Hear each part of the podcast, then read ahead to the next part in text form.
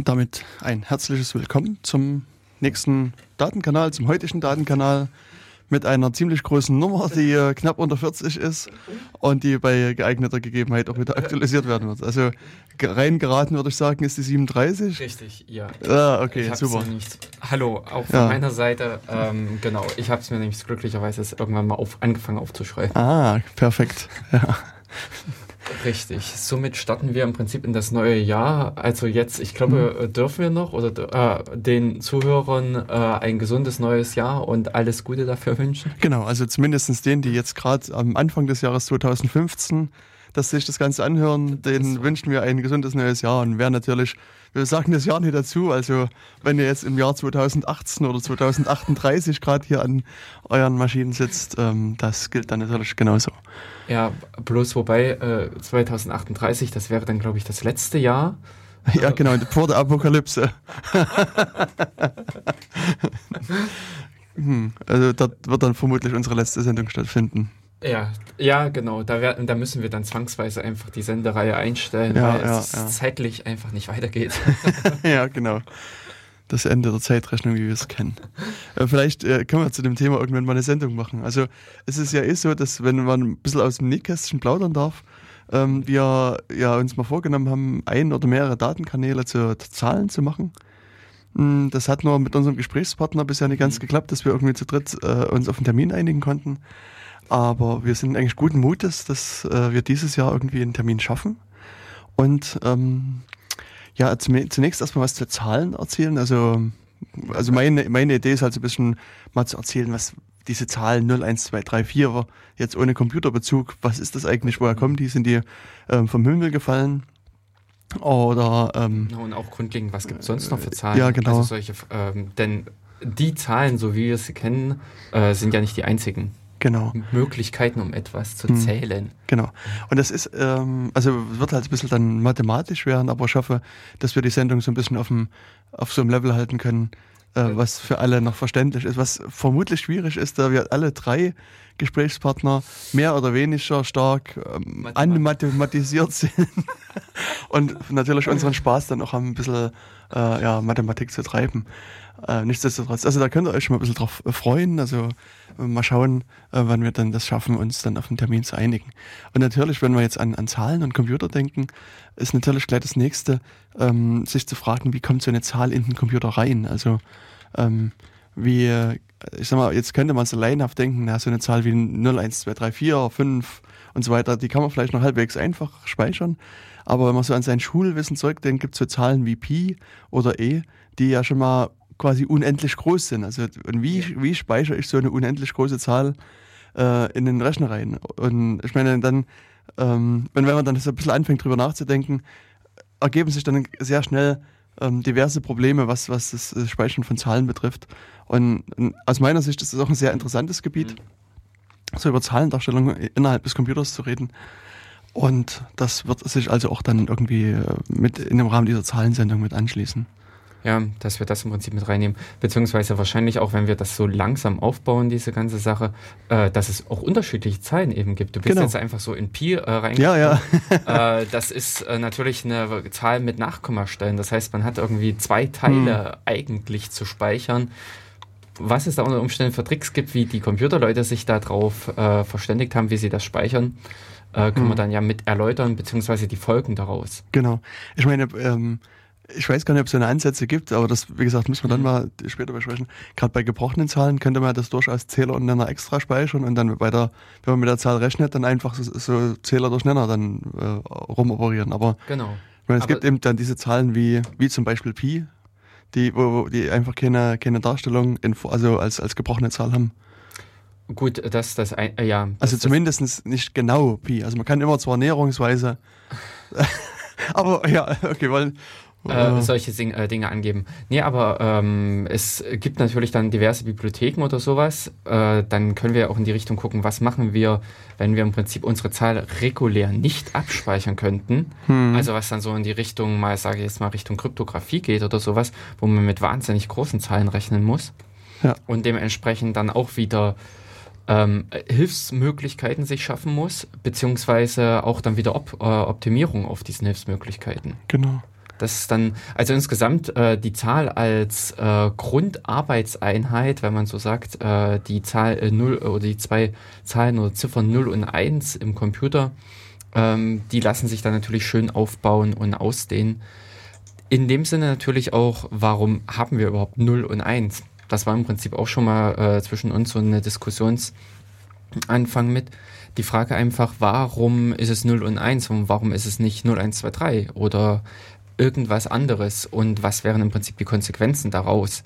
Sprich, wenn wir dann vielleicht doch 0, 1, 2 Möglichkeiten hätten, um auf die Art und Weise dann anders zu rechnen, was sich da ergibt, beziehungsweise warum ist es eben nicht, wie wir im Natürlichen äh, unterwegs sind, mit der Zehnerbasis, also die Ziffern von 0 bis 9 und solche Dinge. Also das, äh, dafür laden wir uns aber, wie gesagt, noch jemanden ein, der uns das Ganze natürlich auch massiv mathematisch, wissenschaftlich untermauern kann, so dass wir da auch dann ähm, gewisse Zusammenhänge, äh, Zusammenhänge, die man vielleicht nur an der Oberfläche äh, wahrnimmt oder die man vielleicht an der Oberfläche gar nicht so bemerkt, die wir dann aber vielleicht von der Basis her einfach begründen können, warum da ähnliche Ähnlichkeiten vorliegen und was dann letztendlich die Ergebnisse da, äh, daraus sind. Genau, genau, also das ist so eines der Planungen für das, das Jahr. Und ich glaube, also wir haben uns bisher jetzt noch nie gar keine Gedanken gemacht, was so die Sendeplanung betrifft. Also, aber äh, wir hatten es letztes Mal schon mal angedeutet, dass, dass unsere Liste noch vergleichsweise lang ist die wir da abarbeiten können. Und also mein Plan ist auch wieder, dass das im März dann bei den ähm, Linux-Tagen. Genau, Chemnitzer Linux-Tagen mal das Mikro wieder mitzunehmen und dort mhm. mit verschiedenen Menschen zu sprechen. Und je nachdem, wer hinkommt, will ich auch versuchen, ähm, halt vorher schon mal Termine zu vereinbaren und, und dann halt vielleicht auch mal ein längeres Gespräch mhm. mit dem einen oder anderen zu machen. Ich werde auch ähm, Anfang März in Valencia sein in, in Spanien. Das ist mhm. also das Circumvention Tech Festival unter anderem und das Tor Developer Meeting. Mhm. Und auch da ist mein aktueller Plan, erstmal ein Mikro mitzunehmen mhm. und das dort verschiedenen Leuten, die damit rumrennen, mal vor die Nase zu halten, das heißt, oder sich einfach mal hinzusetzen und vielleicht also über Tor als Software zu reden oder über die ganzen ähm, Sensorumgehungsprojekte, die es da draußen gibt. Es ist halt ja wesentlich mehr als nur die Tor-Software oder die einzelnen Tor-Projekte, die es dazu gibt. Und ich denke, auch daraus könnten ein paar interessante Sendungen entstehen. Mhm. Ja, das, beziehungsweise wenn wir natürlich auch immer aktuelle Geschehnisse, äh, sofern sie dann entsprechende ähm, Gespr äh, genügend Gesprächsstoff bieten, mit einflechten, so wie es äh, letztes Jahr dann auch mal aufgegriffen hatten mit dem Shellshock und der Sicherheitslücke. Äh, Tropakalypse. Echt, hat man das Ding dann schon so getauft? Nee, es war jetzt nur so ein ah. spontaner ah, Einfall. Ich weiß nicht. Ja. Trupalypse oder sowas wäre ja vielleicht an sich noch besser. Keine Ahnung. Ähm, ja, wobei man wahrscheinlich im Rahmen von derartigen CMS-Systemen äh, einen Sammelbegriff einfach nur so ja, CMS-Lypse. ja, richtig. Wobei ich, also schon diese, diese Lücke, die wir da angesprochen haben, die fand ich schon ziemlich krass. Also das, also zumindest in, in den Auswirkungen, die, die es da gab. Richtig, das fand ich auch äh, so im Nachgang gesehen. Also das Bedenkliche äh, an dieser Lücke fand ich auch, war einfach diese wahnsinnige Geschwindigkeit, mit der sie ausgenutzt wurde. Und ähm, ja gut, das ist im, noch so ein Zusammenspiel immer zwischen Erkennen, Bekanntgeben, auch sei es im Prinzip einen indirekten Bekanntgeben in Form einer äh, Sicherheitskorrektur aber ähm, man sollte halt einfach nicht unterschätzen, es gibt auch Leute, die vorher mal Quelltext lesen. Hm. Also die vorher schon, und äh, dafür braucht man auch nicht mal einen Quelltext, sondern, wie wir es auch schon die, äh, an diversen Stellen mit angesprochen haben, gibt es Programme dafür. Ich kann ein Programm nehmen, jage das im Prinzip auf ein äh, Binary, also auf ein fertig kompiliertes Programm äh, drauf und er sagt mir hinterher, die und die und die Schwachstellen bestehen. Unter Umständen oder ganz und gar liefert es äh, komplette Angriffe in gemessenen. Beziehungsweise, also, also macht einfach die Angriffe dann. Also ja. Das ja, oder dass es ganz und gar vollautomatisiert mhm. derartige äh, Angriffe dann durchführt. Und also ähm, das ist halt das Stichwort ähm, NSA, was da mir gleich wieder sozusagen äh, einfällt. Also es gibt ja diesen, äh, diese äh, Gruppe, die Tailored Access Operations, TAO, ähm, die eben auch sozusagen maßgeschneiderte Angriffe machen. Und ähm, nach meiner Beobachtung ist es so, dass viele eben denken, ja, da sitzen irgendwie ein paar Leute da, Die gucken, wie kann man eben irgendwie den Typen mit seinem Internet Explorer 6 und Windows XP angreifen und, äh, und machen das dann. Und, aber es ist aber letztlich eben genau nicht so, sondern die machen das auch automatisiert, nach allem, was man jetzt weiß. Also das ist einfach sozusagen, äh, da drückt, drückt jemand auf den Knopf und sagt, greifen wir alle Internet Explorer, Internet Explorer 6 Nutzer mhm. von Windows XP an. Und dann, dann es halt los und wird das halt einfach gemacht. Und das ist also, wird quasi massenweise ausgerollt. Und, und mhm. Ähm, die haben sich natürlich dann auch über die Zeit hin, also die haben nicht erst gestern oder letztes Jahr mhm. angefangen, sondern die haben sich da auch einen riesigen Baukasten geschaffen, mit dem sie dann entsprechend rangehen können. Das genau. Also man muss auch sagen, wenn man sich so die, die ich sag mal, militärische Forschung auf dem Gebiet anguckt, also was so mhm. Sicherheitslücken anbetrifft, ähm, gibt es schon Arbeiten aus den 80er Jahren, wo sie sich über, also Gedanken machen, wie man remote, also übers Netzwerk sozusagen Lücken ausnutzt, um, um Rechner anzugreifen. Also sozusagen noch weit bevor es zumindest in der Öffentlichkeit dieser Gedanke überhaupt aufgekommen ist. Und also da gibt es schon erstmal einen Wissensvorlauf und, und, und hm. auf den könnt ihr natürlich auch bauen. Ja. Und wie wir jetzt so um Weihnachten herum gehört haben, sind es nicht nur unbedingt äh, die Am äh, Amerikaner, also im Sinne der NSA, sondern unter Umständen auch östlich gelegene äh, Länder, und im Rahmen dieser ganzen Debatte fand ich es nämlich beeindruckend, da kamen dann solche Zahlen heraus, dass man ähm, gut und gerne 2000 bis 4000 äh, Leute einfach nur mit diesen Fragestellungen beschäftigt. Also äh, wir treten hier so über ein etwas größeres Örtchen voll Menschen, die äh, nur damit beschäftigt sind, derartige Angriffe zu fahren. Ja. Das ist nichts mehr, was irgendwie so im Hobbybereich, also mit hobbymäßigen Angreifern vergleichbar ist.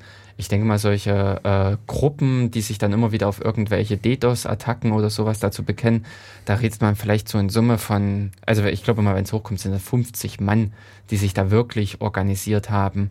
Aber auf alle Fälle nicht von einer Schar von 2000 oder noch mehr. Ich denke, man muss ein bisschen unterscheiden. Es gab ja ähm, vor einiger Zeit, also es ist wenn man so alt ist wie ich, verschwimmen dann. verschwimmen die Jahre. Verschwimmen die Jahre ein bisschen. Also ich glaube 2011 war das, als äh, Wikileaks ähm, hier, also mit den ganzen US-amerikanischen Veröffentlichungen rausgegangen ist und wo diverse Kreditkartenunternehmen ja gesagt haben, wir sperren das Ganze. Und daraufhin gab es ja so diesen Sturm von, von der Anonymous-Gruppe, hm. die halt natürlich auch mit DDoS-Attacken rangegangen sind. Und ich meine, ich kenne keine offiziellen Zahlen, aber mein Gefühl ist schon, dass da schon sehr viele damit äh, in diesem ganzen haben. Anonymous? Ja, ähm, ja haha, das, daran kann ich mich auch entsinnen. Äh, die Aufrufe liefen äh, ja auch nochmals, äh, also die waren gar nicht so irgendwie versteckt, sondern wir haben nämlich zum Beispiel damals auf Arbeit auch von einem bekannten äh, Provider, also einer, äh, ich sag mal, äh, von einem Konkurrenten, auch mit den Aufruf weitergeleitet bekommen, derartige, entweder die DNS-Surfer, damals war es, glaube ich, äh, äh, abzufragen, also dementsprechend mhm. zu belasten. Ähm, das war natürlich ein äh, breit geführter Angriff. Ja ähm, ich glaube aber, das geht über das, was intern so Anonymous ausmacht. Äh, er ging darüber hinaus.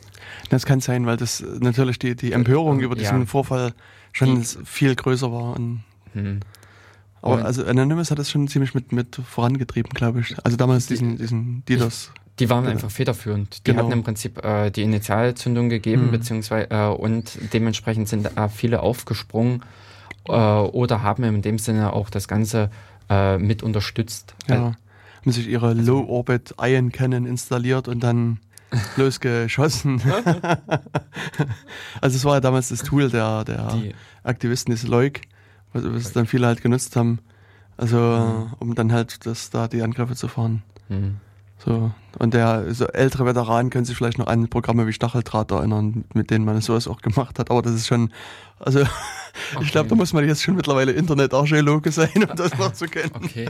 Also Stacheldraht sagt mir persönlich mhm. nichts. Also das war eines der ersten, also das Programme, die äh, ist quasi, also die, sagen wir mal, frei erhältlich waren. Aha. Also das, äh, das, woran ich mich erinnern kann, womit man im Prinzip Rechner, und auch das war damals schon professionell, angreifen konnte, war so ein Programm von Cult of the Dead Cow. Hm. Ähm, Ich überlege gerade, wie das Programm dazu hieß. Na, die haben ja verschiedene Sachen gemacht. Das, ähm, ähm, das, war also, das war Mitte der 90er, also ja. 96, 97 kam von denen ein Programm raus, womit man ähm, sich im Prinzip in einem Netzwerk einfach ja, einen anderen Rechner runterfahren konnte. Mhm. Mikrofon anschalten und ähnliche Dinge. Also damals wurden schon an derartigen kleinen Programmen, und das Programm war auch wirklich klein im Sinne von äh, der reinen Echse, glaube ich, also nicht wirklich viel drumherum, was man mit sich tragen musste, konnte man auf einen anderen Rechner Zugriff nehmen, unter gewissen Umständen, hat nicht auf alle. Das hat damals auch nicht bei allen Rechnern funktioniert, aber hat dann äh, wenn es eben geklappt hat, konnte man eben äh, das Mikrofon anschalten. Hm. Man konnte den, Re also das Hilfswerkzeug für Administratoren war halt einfach äh, dieses. Äh, den, mit Backdoor, glaube ich. Backdoor? Also, nee. Äh, also Back Orifice. Ja, genau, genau. Hm.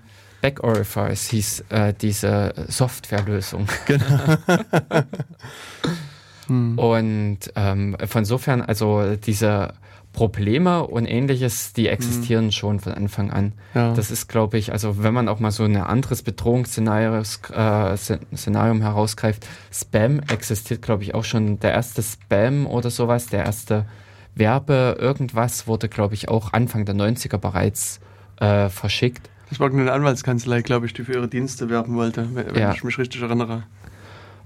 Und an der Stelle sind auch derartige äh, Dinge, ähm, ja, also unterschätzt man manchmal. Das ist auch, wenn heute, äh, war es heute oder äh, gestern im Radio, wo, mhm. äh, ach, es war gestern im Radio, die Diskussion über Terror und Terror und Terror, hm. ähm, als sei das irgendwie ein neuzeitliches Problem, was irgendwie erst so seit 2000 frühestens aufgetreten ist, sondern äh, da wurden dann auch an diverse Worte wieder erinnert wie RAF, ETA oder hm. ähm, ähm, na, äh, ja, es gab die Roten Brigaden noch und äh, Nordirland war ähm, I, ja, die nee, IAA. Doch, genau. IAA.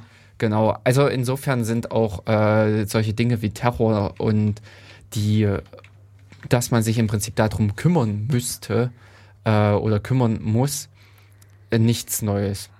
es ist halt heutzutage, äh, kommt es in einer anderen Form und man schlägt halt dann heute mit teilweise äh, hilflos oder äh, um sich äh, wütend, also etwas planlos mit solchen Sachen wie Überwachung und ähm, ja, Vorratsdatenspeicherung und sonstigen darauf hm. ein. Hatten wir eigentlich darüber auch schon mal eine Sendung? Denn das wäre Vorratsdatenspeicherung hat man noch keine gemacht. Also das war für mich schon nahezu abgeschlossen. Also zumindest das war immer so die, also die Hoffnung. Ist, ja genau, das ist, ist mittlerweile soweit äh, äh, drauf geprügelt worden ist, dass es ähm, durch, ist. durch ist. Aber also wir haben ja jetzt gesehen, dass die Kanzlerin äh, sich vor kurzem, also jetzt in den letzten Tagen, eben auch dafür ausgesprochen hat, dass man also hier mal Vorratsdatenspeicherung braucht. Und ja, wir müssen das unbedingt jetzt äh, durchziehen, weil der Terror ist sowas, äh, hm. also so massiv geworden. Hm. Und etwas das zynisch könnte man sagen, man sieht ja, wie gut das in Frankreich funktioniert hat, die schon seit vielen, vielen Jahren die Vorratsdatenspeicherung Aha. haben Aha. und diverse andere solche Antiterror-Gesetze. Ah. Äh, ähm, ja. Und eine präventive Maßnahme. Ja, also, aber das, also ich meine, wie gesagt, wenn das jetzt wieder hochkommt, diese Vorratsdatenspeicherung, ähm, wäre das vielleicht in der Tat mal interessant, das Ganze nochmal auch im Rahmen so einer Sendung zu beleuchten. Mhm. Was, also das, das, ist ja mittlerweile eine sehr, sehr umfangreiche Geschichte und also hin und wieder mache ich so mal ein paar Datenschutzseminare und da habe ich auch früher gerne die, das, das Thema Vorratsdatenspeicherung mit eingebunden. Mhm. Und also schon alleine die, die ganze Vorgeschichte ist zum Gesetz kam, also ist zum Teil ja halb krimihaft abgelaufen mhm, oder wie in einem schlechten Film, könnte man sagen. Und auch später. Also das, das ist schon recht interessant, die, die Geschichte der Vorratsdatenspeicherung. Und offensichtlich wird es uns noch eine ganze Weile mit begleiten. Mhm.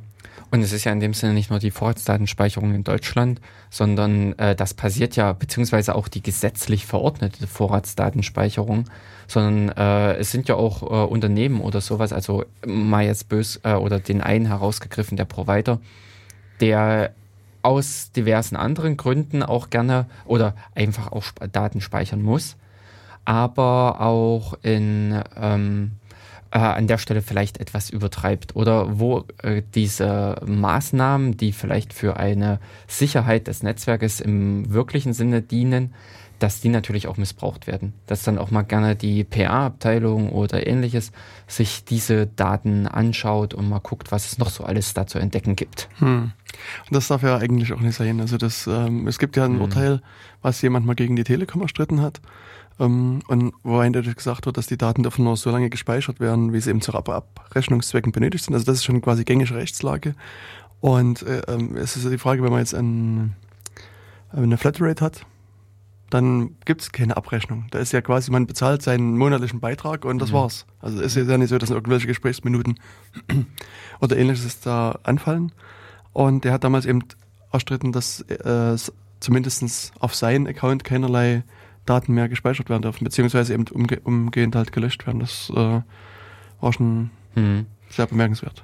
Ja, aber äh, derartige Konflikte, also ich kenne es jetzt aus dem beruflichen Leben, ergeben sich natürlich in verschiedener Form, dass auch die Gesetze da unterschiedlich teilweise beziehungsweise teilweise auch sich widersprechend sind.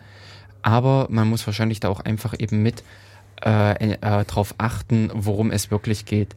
Also die äh, anhaltsbezogene Nutzung von Daten ist, glaube ich, da einfach das Ausschlaggebende, dass man ein... Anlassbezogen. Äh, Oder ich weiß, also nicht, ich weiß nicht, was du sagen willst. Also, red also mir ging es einfach darum, äh, ob ich im Prinzip, da, äh, wenn ich die Daten erhoben habe, kann ich sie im Prinzip zur finanziellen äh, Sache aufbewahren und äh, bin auch gesetzlich äh, für bei gewissen Daten einfach dazu verpflichtet, sie zehn Jahre lang aufzuheben. Aber diese Daten, die ich eben zehn Jahre aufhebe, im Sinne der Nachvollziehbarkeit bei eventuellen Prüfungen, die darf ich halt nicht mal einfach so mit im Nachhinein auswerten für Adress- und Werbezwecke zum Beispiel. Genau, also wir hatten ja schon mal einen Datenkanal zum Datenschutz. Datenkanal 4 oder 6? Ich glaube 4. Mhm. Und natürlich hatten wir noch zwei andere Datenkanäle, die auch mal so ein bisschen ums Thema Datenschutz ging. Und also was, was halt wichtig ist, es gibt beim, beim, beim Datenschutz die Zweckbindung. Mhm, das heißt, genau. ich muss vorher muss quasi bekannt sein und, und zwar recht genau bekannt sein, was denn mit meinen Daten gemacht wird, die ich irgendwo abgebe. Mhm. Und wenn ich die jetzt sozusagen zu Abrechnungszwecken abgebe oder die da irgendwie erhoben werden, ist es halt unzulässig. Also ich meine, die Juristen sagen immer, es kommt darauf an. Aber ich würde jetzt erstmal so ganz grob sagen, es ist unzulässig, dass man die dann eben zu Marketingzwecken mhm. weiterverarbeitet oder vielleicht noch weiter verkauft an eine andere Firma. Und für solche Fälle gibt es dann, also in der Firma hoffentlich einen Datenschutzbeauftragten, der sich darum kümmert und natürlich auch so eine Datenschutzbehörde wie halt den Landesdatenschutzbeauftragten, an den man sich dann wenden kann und sagen kann, hier, ähm, das und das ist passiert, bitte prüfen Sie das mal. Mhm. Und äh, also der Thüringer Datenschutzbeauftragte hat jetzt erst vor kurzem in Jena so einen kleinen Vortrag gehalten, in dem er halt so ein bisschen mal auf, also das ganze Thema Datenschutz und Grundrecht auf informationelle Selbstbestimmung eingegangen ist und halt auch einige Fälle ähm, mit erläutert hat oder eben so mal erzählt hat, was da so passiert ist. Und eines der neueren Sachen, die noch in keinerlei Berichten stehen, die halb, halb warm noch sind, ähm, war der Fall, dass bei ihm zu Hause, also es hm, betrifft sozusagen die Privatperson äh, Lutz Hasse, kam ein, ein größeres Paket an, adressiert an Dr. Med Lutz Hasse. Mhm. Und weil man, man, der hat sich nicht weiter dabei gedacht, also geöffnet und da fiel ihm eine Patientenakte entgegen von jemand, der in psychologischer Behandlung war. Und mhm. fand das ein bisschen merkwürdig. Hat geguckt, also kam irgendwie aus dem Krankenhaus und hat eben das Krankenhaus angerufen und gesagt, hier ist ein Irrtum vorgekommen und dachte, das hat sich erledigt. Dauert aber nur kurze Zeit. Dann hat er wieder einen großen Umschlag, oder ich glaube diesmal sogar mehrere Umschläge in seinem Briefkasten, ja. wo eine oder mehrere weitere Patientenakten landeten wo er dann, also er sagte, also er fand das ein bisschen merkwürdig, dass, dass gerade er als Landesdatenschützer auch noch äh, sowas bekommt. Und, und sie haben aber, das haben sich dann, also den, das Krankenhaus geprüft aufgrund dieses Anlasses. Mhm. Und da hat es sich halt rausgestellt, dass ähm, die äh, Sekretärin dort ähm, sollte halt die, diese Patientenunterlagen an einen Arzt schicken, die, der auch Herr Hase hieß, also mm, ähnlicher Name. Mm. Und der war aber im Krankenhausinformationssystem nicht hinterlegt. Die, die Adresse des Arztes gab es nicht, also hat sie gegoogelt und hat aus irgendwelchen Gründen oder vielleicht auch im Telefonbuch gesucht. Sie ist halt auf die Adresse von dem Herrn Dr. Hasse des Thüringer Landesdatenschutzes getroffen und hat gedacht, das wird schon der Mensch sein. und hat dann halt sozusagen ungefragt diese äh, Akten dann hingeschickt. Und ich meine, das war halt für das Krankenhaus schon ein bisschen blamabel, weil es halt in dem Fall wirklich an den Landesdatenschützer Mhm. ging und der natürlich dann mit seiner Behörde dann hingekommen ist und hat gesagt, hier, was, was, Mhm. was geht denn hier los? Also selbst die Einle äh, Einladung losgeschickt. Hm, genau. Ähm, wobei ich es aber auch da etwas äh, bedenklich finde, dass Krankenhausakten offensichtlich einfach nur per ganz normaler Briefpost verschickt werden und nicht mal irgendwie als Einschreiben. Ja, Also wenn die in dem Sinne von irgendjemandem im Haus mit angenommen werden und so weiter. Also das ich weiß gar nicht, wie ist das beim Einschreiben? Kann das jeder Beim- annehmen?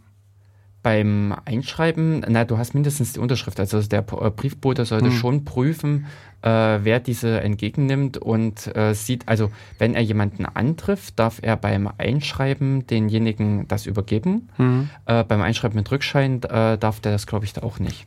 Genau, ja, das ist ja der Unterschied. Das, das Einschreiben, da wird wahrscheinlich nur protokolliert, ja, ich habe es in den Briefkasten reingeschmissen, fertig. Oder halt abgegeben. Ich weiß ja, nicht, weiß jetzt nicht, was jetzt da der konkrete Mhm. Weg ist. Und Mit Rückschein muss halt jemand unterschreiben. Nur, also beim Krankenhaus, so müsste man halt den, den Krankenhausdirektor irgendwie oder seinen, seinen Vertretungsberechtigten, also irgendeinen Prokuristen erwischen, aber woher weiß der Postbote, dass Das es jemand ist? Also das ist halt schon schwierig. Also. Hm. ich würde jetzt vermuten, aber das ist halt eher nur eine Vermutung, dass es wirklich beim, beim Pförtner oder bei irgendeiner anderen Person abgegeben wird und die gegenzeichnet. Aber Hm. Das müsste man mal Ja, rausfinden. Das ist jetzt gut. eher. Nee, im, in einem Klinikum oder sowas, in einem Krankenhaus äh, erwarte ich schon, dass es eine Poststelle gibt. Hm. Und also ist ja, äh, kann ich jetzt auch sagen, äh, von Firmen her oder sowas, dass man in der Regel jemanden hat, der sich ganz konkret um die Post kümmert, sprich auch dem Postboten in der Regel bekannt ist. Und von daher ähm, ist es jetzt nicht irgendwer, der das entgegennimmt, also nicht irgendein Mitarbeiter oder einer, der vielleicht ganz und gar zu Gast ist, nur in der Firma. Ja, aber das, das sind halt so, Genau. so Spezialfälle. Ja, aber diesbezüglich gab es ja auch mal diesen Fall, wo es um diese Telefonanrufe ging, also diese Cold Calls, Hm. äh, wo eine Firma äh, bei der Frau eines, äh, ich glaube des bayerischen äh, Landesdatenschutzbeauftragten oder Okay. sowas aufgeru Hm. äh, angerufen hatte, nachdem genau diese Calls verboten wurden Hm. und damit natürlich auch voll in das Fettnäpfchen getappt war. Wobei es interessant ist, also sie müssten ja dann irgendwie gesagt haben, wer sie sind. Also, weil oftmals ist es so, wenn man bei diesen Cold-Callern fragt, hier, welche Firma ist denn das? Ich habe ihren Namen nicht verstanden, etc., dann legen die einfach auf der anderen Seite. Und dann hat man auch keinerlei. Also, mir ist das jetzt schon seit Jahren nicht mehr passiert. Also ich habe diesbezüglich gar keine Probleme mehr. hm, das ist, ist, es ja, ist, ist wirklich ich würde wenig- sagen, es ist massiv. Hm, zurückgegangen. Ja, auf jeden Fall. hm. Das stimmt. Also um nochmal zur Spam-Problematik zurückzukommen. Ähm, also der erste Spam angeblich, der jemals verschickt worden ist, ist also schon sehr, sehr alt. Also irgendwann im 19. Jahrhundert gewesen. Und da haben, haben Politiker ein, ein, ein Telegramm erhalten von, mit Werbung von einem Zahnarzt, einem Zahnarztladen. Mhm. Und Mhm. also das war das, was ich irgendwie noch so dunkel im Hinterkopf hatte. Und ja, dann irgendwie im Usenet gab es dann mal irgendwie Werbung ähm, äh, ein bisschen später. Und naja, und dann das, den Rest kennen wir dann. Das, Mhm. Diese Dinge alles. äh, ja, das war noch so der Punkt.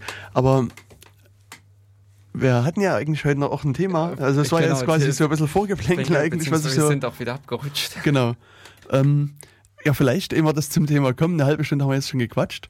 Der Jörg hat wieder unglaublich viel Musik mitgebracht und ähm, vielleicht können wir erstmal ein bisschen Musik machen. Ähm, unser eigentliches Thema für den heutigen Tag ähm, sollte eigentlich äh, eine große Veranstaltung im letzten Jahr sein. Das ist der ähm, letztjährige Chaos Communication Kongress. Und äh, darüber wollten wir uns ein bisschen unterhalten. Aber bevor wir das tun, ähm, schalten wir uns erstmal ein bisschen Musik ein. Also Jörg hat äh, schöne Musik mitgebracht und kann es uns vielleicht kurz vorstellen.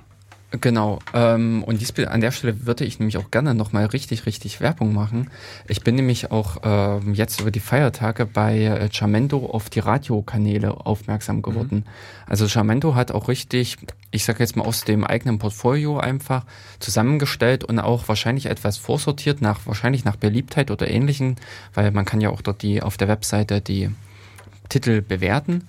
Und an der Stelle kann man sich ri richtig auf einen, in dem Sinne Stream, äh, verbinden, kann dann eben sagen, man möchte Jazzradio hören oder man möchte Metal hören oder äh, House oder klassische Musik. Also es sind dann verschiedene äh, Streams im Angebot, die sie äh, zur Verfügung stellen. Und ähm, dort kommt dann halt abwechselnd äh, verschiedene Interpreten mit verschiedenen Titeln. Und eben äh, in dem Zusammenhang, also beim Radio hören habe ich diverse Titel einfach äh, gehört und mir dabei einfach, was mir so, was mir gefallen hatte, mitgenommen oder was ich einfach auch mit für spielenswert in der Sendung empfand.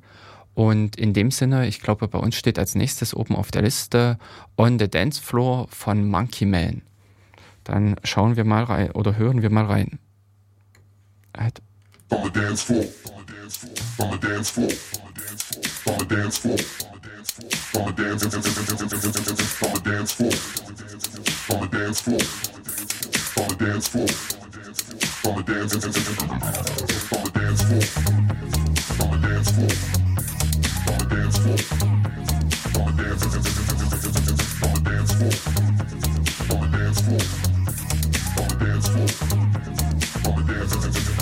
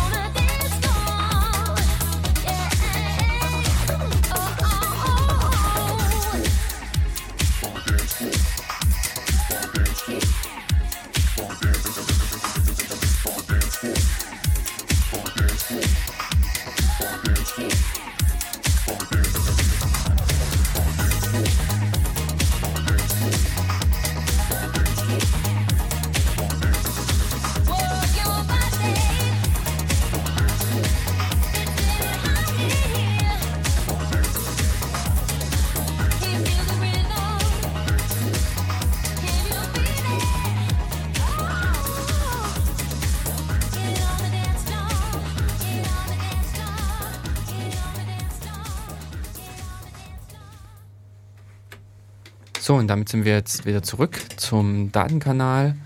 Das eben gehörte Lied war von Monkey Man on the Dance Floor. Und wer es gerne irgendwie hören möchte, äh, also nochmal nachhören möchte oder ganz und gar sich auf den MP3-Player oder ähnliches ziehen, kann einfach dazu mal auf der Webseite jamento.org vorbeischauen, dort nach dem Künstler Monkey Man suchen und wird dann auch dieses Lied mitfinden, beziehungsweise auch eine große Auswahl an anderen Liedern und an verschiedenen anderen äh, Musikrichtungen. Genau, und auch wenn die Musik dort kostenlos ist, ähm, kann man trotzdem was dafür bezahlen. Also Jamendo hat ja so ein freies Modell dahinter. Das heißt, wenn euch die Musik wirklich gefällt, dann spendet einfach den Künstlern ein paar Euro, Dollar, Bitcoins, was auch immer ihr gerade verfügbar habt. Ähm, die freuen sich natürlich auch, wenn sie da Geld kriegen und, und wenn es ein bisschen hilft, die Portokasse zu füllen. Also, weil sonst. Ähm, genau. Aber es ist einfach auch äh, die doch mit äh, angenehme Möglichkeit, etwas zurückzugeben, also den Künstler in echt, äh, also in richtiger Weise zu fördern, um ihm natürlich auch weiterhin zu ermöglichen, seinem Hobby oder seiner, äh, seinem künstlerischen Tätigkeit, seinem Tun da nachzugehen. Denn in dem Sinne auch uns hilft er ja, uns bereitet er in dem Sinne auch eine schöne Zeit. Genau, so ist es. Und das Gute ist ja auch, dass ähm, wenn man dem Künstler halt direkt was spendet, ähm, kommt es dann auch mehr oder weniger eins zu eins bei ihm an. Also ja. ist immer so, wenn, wenn die Künstler halt hier, keine Ahnung, eine CD für, für 10 Euro meinetwegen verkaufen. Ich weiß gar nicht mehr, also ich kenne die aktuellen Zahlen nicht mehr, aber sagen wir so, so gefühlt irgendwas um die 80 Cent kommt dann beim Künstler am Ende hinten an. Also mhm. Lass es ein Euro oder zwei Euro sein, aber es ist immer noch. Ein Bruchteil. Ja, ja, ein Bruchteil. Und ähm, wenn man halt für einen den Musikgenuss diese 1, 2, 3, 4, 5 oder was weiß ich, wie viel Euro direkt spendet, ist das natürlich auch sehr, sehr gut. Mhm. Aber ähm, das hat, ähm, also ich, wir kommen gleich zum richtigen Thema, aber ähm, vor kurzem ga, ähm, gab es so eine Meldung von Golem, dieser Newsseite, ja. die halt auch so ein Modell haben, wo man Geld zahlen kann. Und ähm, die haben irgendwie gesagt, dass sie im Monat, ich glaube, 3000 Euro einnehmen, was natürlich erstmal viel klingt, wenn man es annimmt, ja, nee. Aber ich wollte gerade sagen, auf der anderen Seite ist es halt so, da sitzt ja keine eine Person, die irgendwie so ein 400, oder sagen wir keine paar Personen, die mit 400 Euro Job was machen, sondern da sitzt ja halt auch eine, eine ordentliche Redaktion mit diversen anderen Systemen und 3000 Euro ist, ist es ist überhaupt nichts. Genau. Also äh, ich, unter Umständen ist das nicht mal die Raummiete. Das, ja, ja. Also, genau. Äh, also das, das muss man halt, also äh, ich meine, äh, zumindest merke ich, dass, dass viele, wenn sie die Zahl lesen, empfinden das schon als viel, weil sie der Meinung sind, naja, ich gehe hier auf Arbeit jeden Monat und kriege, was ich, 2000 Euro äh, ausgezahlt oder, oder, genau. oder äh, also hier als Bruttogehalt und dann irgendwie, ich weiß nicht, was kriegt man daraus, 1400 Euro meinetwegen netto, ja. keine Ahnung. Und das, da klingt 3000 Euro natürlich erstmal viel. Aber wie gesagt, es steht halt erstmal ein Team von Leuten dahinter. Du hast ja gesagt, Raummiete, mhm äh, andere Mieter. Und das ist halt, also das sind 3000 Euro sehr, sehr schnell weg. Mhm. Und ähm, also auch die Taz hatte ein paar Zahlen auch veröffentlicht, mhm. Die, die auch so mit verschiedenen Spendenmodellen arbeiten. Also man kann halt irgendwie jeden Monat natürlich Geld zahlen und man kann pro Artikel was flattern, also so einen gewissen Beitrag zahlen und so weiter. Und auch auch da war es jetzt, äh, also was die sozusagen online einnehmen, nicht die Welt, aber da habe ich jetzt die genauen Zahlen vergessen. Mhm. Mhm. Und auch Netzpolitik ist ja auch so, dass die immer gefühlt sehr aggressiv Werbung machen das, äh, weil sie halt auch versuchen aus Spenden ähm, zu leben und das war auch, also ähm, ich habe die auch Zahlen nicht mehr im Kopf, also auch die, die arbeiten quasi nicht kostendeckend oder gerade so an der mhm. Grenze zur kostendeckend. Also das ist das, ähm, da kann ich mich jetzt so mit Zahlen nicht genau äh, aus dem Fenster lehnen, aber bei LWN, weil ich halt selbst dabei bin, mhm. ähm, da sind äh, also äh, es ist glaub, nicht so im Prinzip, dass die Redaktion in Geld schwimmt oder es irgendwie ein luxuriöses Leben führen kann. Aber ich glaube, es ist schon so, dass sie gut davon äh, damit auskommen und ähm, geschätzt, na gut, monatlich sind im Prinzip 3000, das sind äh, 36.000 äh, pro Jahr. Gut, das äh, könnte ich jetzt auch nicht einschätzen, ob die auf so viel kommen. Hm. Aber ähm, in den USA war es ja schon so, das gab äh, also bei der, also die Blog-Ära recht groß war, mhm. also so, so populär war, ähm, gab es doch einige Blogs, die angeblich leben konnten vom Bloggen. Also einige Blogger, Bloggerinnen, mhm. die davon leben konnten, wo es in Deutschland gab es maximal einen Blog, die äh, das mhm. welches da irgendwie davon leben konnte. Und also meines Wissens ist es halt immer noch der Postillon, die, der relativ gut Geld verdient mhm. und sich auch dadurch finanziert. Ähm, aber ich meine, der Postillon ist ja mittlerweile auch im, im Hörfunkbereich vertreten und macht Fernsehsendungen. Also das ähm, mhm. hat schon eine relativ breite Popularität erreicht. Und ansonsten wird es, glaube ich, schon, schon eng, wenn man guckt, wer so von, vom Bloggen leben kann. Mhm.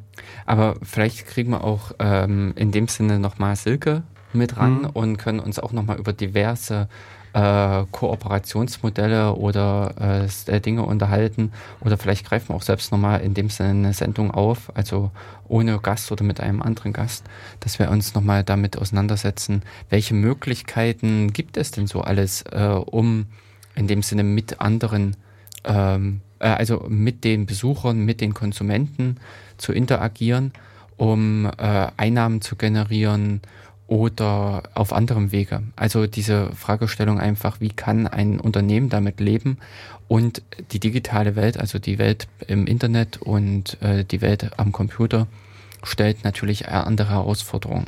Und in die Richtung gehen Kopierschutz und ähnliches, was teilweise eben absurde Blüten treibt. Und äh, da werden sie natürlich vielleicht, also auch andere Modelle einfach gefragt. Das können wir vielleicht auch nochmal irgendwie mit aufgreifen. Ja. Genau, und dann stürzen wir uns nach Dreiviertelstunde, eine Dreiviertelstunde nach Beginn der Sendung. Ähm, Auch schon auf, auf das Thema der Sendung. Genau. Schauen wir mal, was äh, dieses Jahr oder nein, äh, vergangenes Jahr passiert ist. Hm. Zum Ausgang des Jahres. Genau, zum Ausgang des Jahres gibt es ja immer so ein großes Event, was ähm, ja, sagen wir, für den gemeinen Hacker quasi ein Pflichtevent ist. Das ist also zwischen Weihnachten und Neujahr der Kongress des Chaos Computer Clubs das, der Chaos Communication Kongress. Und äh, dieses Jahr stand der zum 31. Mal an, also deswegen heißt es auch 31C3. Der fand also äh, zwischen dem 27.12. und ähm, ja, 30.12. statt. Wobei natürlich, ähm, also das ist, da, da fand wirklich der, der Kongress als solcher statt, aber der Kongress an sich beginnt ja schon wesentlich eher mit Vorbereitungsarbeiten. Für die quasi externen gibt es erstmal irgendwann eine Zeit, auch Vorträge einzureichen und ja, sich natürlich irgendwie Gedanken darüber zu machen. Und also dieses Jahr war für mich sozusagen das, die Premiere. Das, das erste Mal in meiner Kongressgeschichte wurde meine Vortragseinreichung abgelehnt. Oh. Aber ähm, also bei einer Eröffnungsveranstaltung meinte auch Erdgeist, dass es irgendwie dann in einigen Bereichen gab so eine ähm, Quote zwischen zugelassenen und abgelehnten Vorträgen von 1 zu 5. Also das ist schon oh, recht sportlich. Hm. Und ähm, äh, mein Teil, also mein Vortrag hat dann ähm, ein, könnte man sagen, NSE-Whistleblower übernommen. und äh, den habe ich mir dann auch selber mit angehört. Also es war, war durchaus auch interessant und amüsant, dem Vortrag noch mitzulauschen. genau. Und was, was dieses Jahr so ein bisschen eine Neuerung im Vorfeld des Kongresses war, ähm, das, das taucht, ich glaube, so eine Woche oder zwei Wochen vor dem Kongress auf, ähm, so ein kleines äh, Tool, das heißt HalfNarb. Ähm, halfnarb.events.ccc.de und da finden sich quasi ähm, alle Vorträge, die zu, also ähm, ähm, wo es eine Zusage gab. Und die Besucher sollten quasi hier anklicken, in welche Vorträge sie gehen, was so mhm. ihre Prioritäten sind. Und dann wurde halt sozusagen aufgrund der Einreichung quasi ein großes Big Data Analyzing Softwareprogramm angeworfen und die haben dann versucht, ähm, so ein bisschen das Ganze zu optimieren, ähm, dass, dass es möglichst wenig Kollisionen gibt. Dass sozusagen die Vorträge, die, die viele Besucher anhören wollen, möglichst auch zu unterschiedlichen Zeiten stattfinden, dass halt auch wirklich sehr viele Leute zu den äh, und auch inklusive Optimierung der Räume. Also so im Prinzip Vorschau, wir rechnen mit so und so viel und dementsprechend. Würde ich jetzt vermuten, da wurde ah. jetzt nicht viel gesagt, aber das hm. ist zu vermuten, dass, dass dort die Vorträge, die eben viel ausgewählt worden sind, dann halt auch in den Säle hm. 1 oder 2 reingenommen worden sind und der Rest halt in, in andere Vorträge. Hm. Wäre jetzt meine, meine Erwartung auch mit gewesen. Ja. Aber das ist zum Beispiel etwas Interessantes, äh, was ich an Facebook finde, hm. wenn dort äh, Sachen, im, äh, also eben Veranstalter ihre Veranstaltung mit einstellen, können schon die Leute im Prinzip vorher ihr, ich, ich werde eventuell kommen oder ich komme, äh, äh, mit signalisieren, woraufhin natürlich der Veranstalter schon entsprechend planen kann. Und also das, das ist aber ein interessanter Punkt, den mhm. ich wirklich gerne mal erklären, also mhm. so mal, mal, mal erklären würde. Zu sagen, inwieweit es dann wirklich ein Matching gibt zwischen den Leuten, die sagen, ich komme, ich komme vielleicht oder gar nicht, und zwischen den Leuten, die dann wirklich da sind. Ich glaube schon, dass das hinhaut. Ich glaube, dass du, äh, das wird halt nicht exakt, also du wirst das nicht, hm. aber äh, über vier, fünf, äh, sechs Veranstaltungen kann ich mir sehr gut vorstellen, dass du ein Gefühl dafür kriegst, wenn so und so viele Leute sagen, sie kommen, dann sind das praktisch dann so. Also ich denke wirklich, dass eine Korrelation zwischen den beiden Zahlen besteht. Hm. Was ich halt immer so von, von Veranstaltern auch hm. mithöre, also die jetzt so vielleicht auch Reihen von Vorträgen zum Beispiel machen, ist, dass, dass es für sie immer völlig unklar ist, wie viele Leute zu welchen Vorträgen kommen. Also es gibt immer wieder die Aussage, dass sie manchmal Vorträge quasi ähm, versuchen, also so interessante Themen zu vereinbaren und total froh sind, dass sie einen bestimmten Referenten haben, dass sie der zu einem bestimmten Thema redet, was total interessant ist.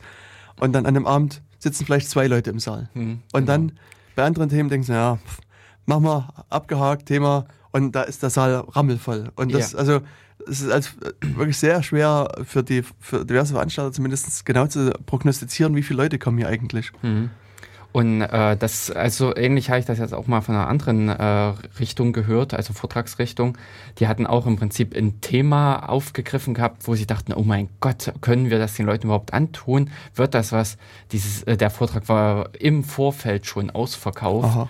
Ähm, wo es einfach dann, äh, ja, also wo man sich selbst einfach wahnsinnig verschätzt hat. Hm.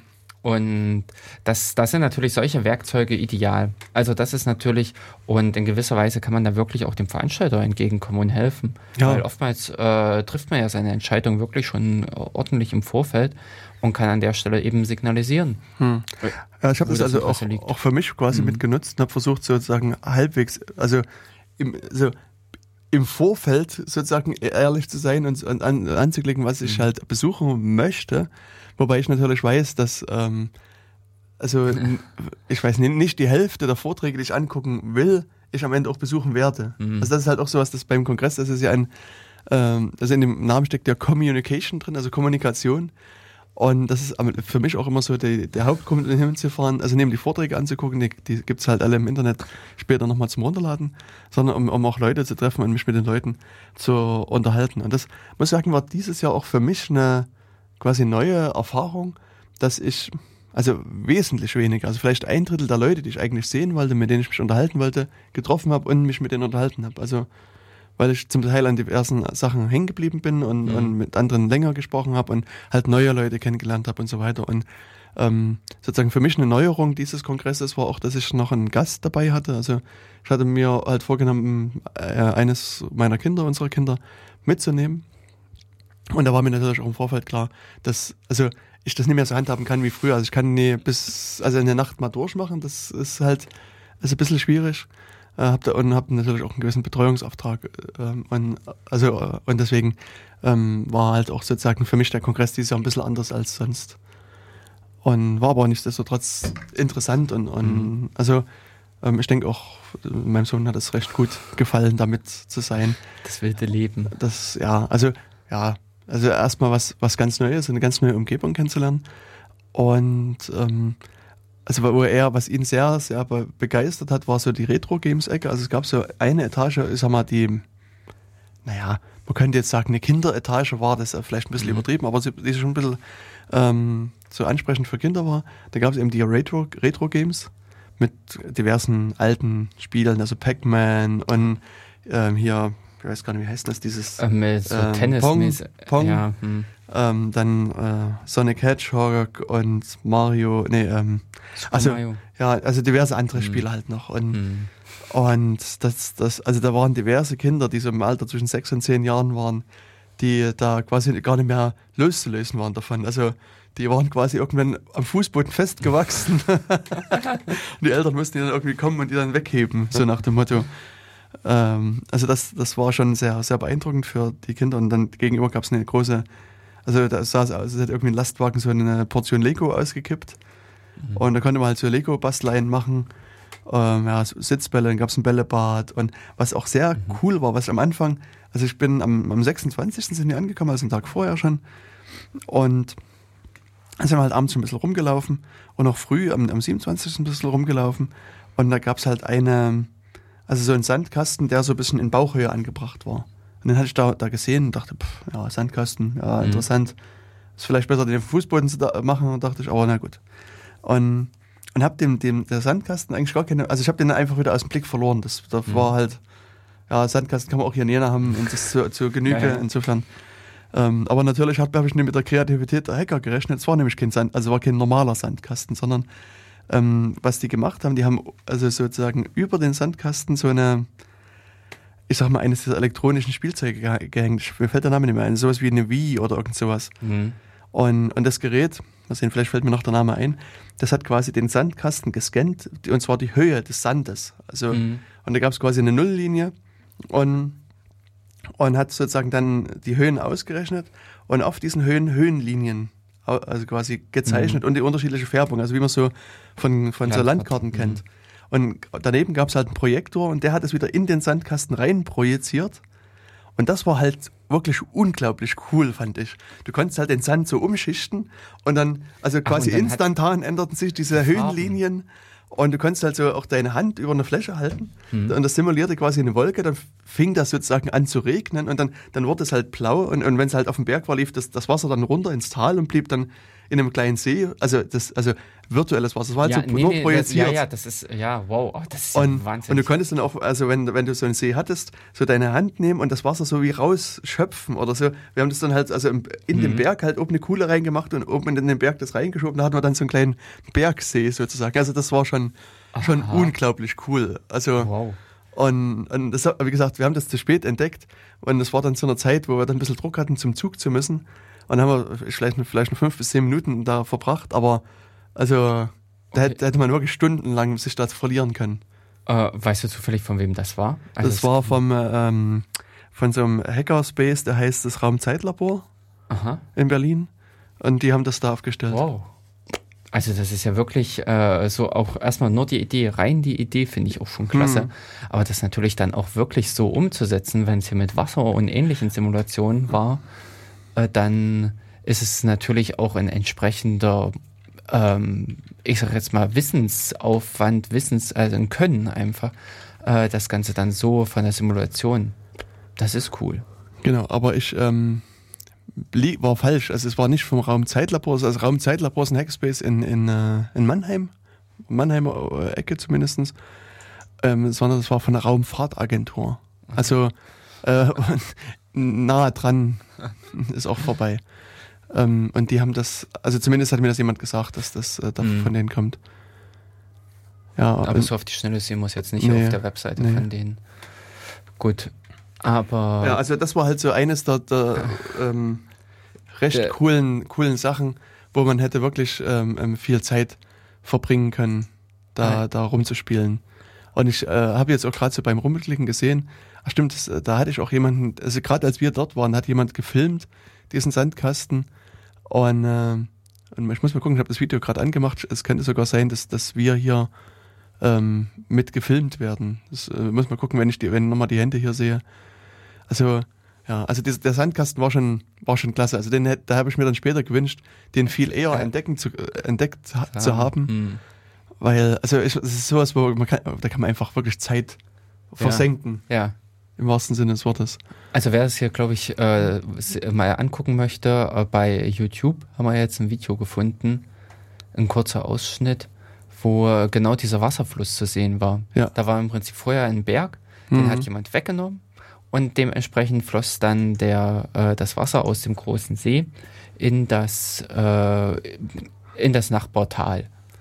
Also Genau. von der Seite her ähm, unter Umständen gibt es dazu dann auch die Bauanleitung, wenn es Mhm. äh, dermaßen äh, aufbereitet ist im Internet. Ja. Ne? Also das war echt, also schon, schon einigermaßen beeindruckend, das, das halt zu sehen mit diesem, mit diesem äh, interaktiven Sandkasten. ja. ja, also das haben wir dann noch gesehen. Wie Äh, kinderfreundlich findest du eigentlich oder fandest du so diesen ganzen äh, Kongress?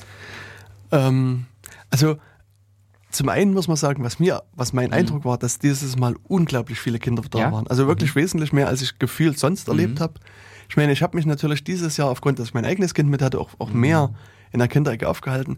Aber also mein Eindruck ist, dass es schon lange, dass der Kongress eigentlich kinderfreundlich ist. Mhm. Also es gab halt immer schon so eine diese diese Lego-Ecke zum Beispiel. Es gibt ähm, schon, also seit mindestens drei Kongressen, vermutlich sogar länger, diesen Junghacker-Tag Mhm. wo dann speziell an einem Tag halt eben Kinder eingeladen werden und da geht es so um, um so Lötprojekte. Also da kann man halt so ein bisschen löten und kriegt halt zum Teil auch andere Sachen erklärt.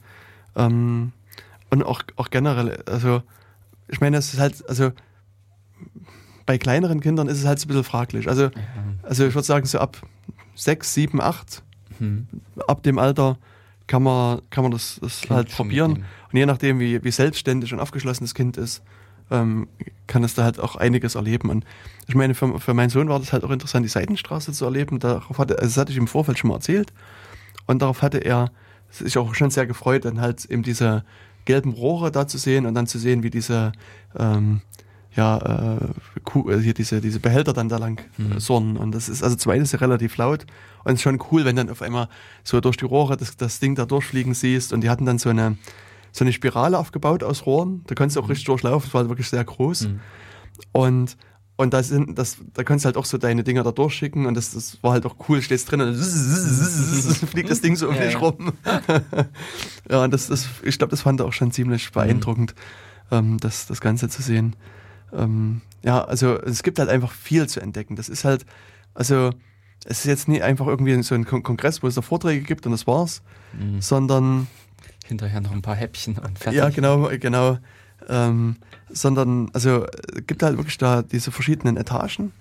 Ähm, und in jeder Etage sitzen halt irgendwie Leute, die, die was anderes machen. Und, und was man auch merkt, ist, dass dieses ganze Gebäude lebt quasi. Das ändert jeden Tag irgendwie so ein bisschen sein Aussehen. Also ähm, so am, am offensichtlichsten vielleicht sind so diese, ähm, ich glaube, Yarnbombing heißt das. Also es gibt so ein paar Leute, die einfach, ich sag mal, Strickliesel sind die, die sitzen am ersten Tag da und bestricken die ganzen Handläufe von, von, von Treppen und, und also überall dort, wo so, so irgendwelche Handläufe sind, die sind dann quasi nach einem Tag schon bestrickt. Da gibt es überall so einen Überzieher, der quasi individuell bestrickt ist. Und also dieses Mal war es so, da gab es halt so einen Roboter, der aus, aus Radios zusammengebaut war, der auch also bestimmt drei Meter hoch war, das was das auch ziemlich cool aussah. Ähm, und dann hatte jemand sich quasi so eine so vom äußeren Anschein her ein Radio gebaut also sah aus von, von außen wie ein Radio mit so, so Fenstern drin. Und in diesen Fenstern waren so Instrumente. Also da war so ein kleines Schlagzeug drin und mhm. Gitarre und ich weiß nicht was noch alles.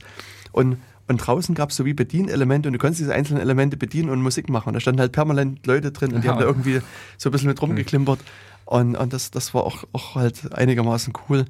Ähm, aber es gab halt so einen, so einen Cocktailautomaten, der, ja, ein Cocktail oder Cocktailroboter, genau, da, da konntest du halt sagen, hier, ich will irgendwie Caipirinha haben. Und dann hat, also es haben ein paar Leute bedient, dass das halt auch nicht, nicht kaputt geht. Aber mhm. der ist halt das Glas runtergestellt, drückst Caipirinha und dann bzzzt, und dann kriegst du halt den fertigen Caipirinha ja, raus.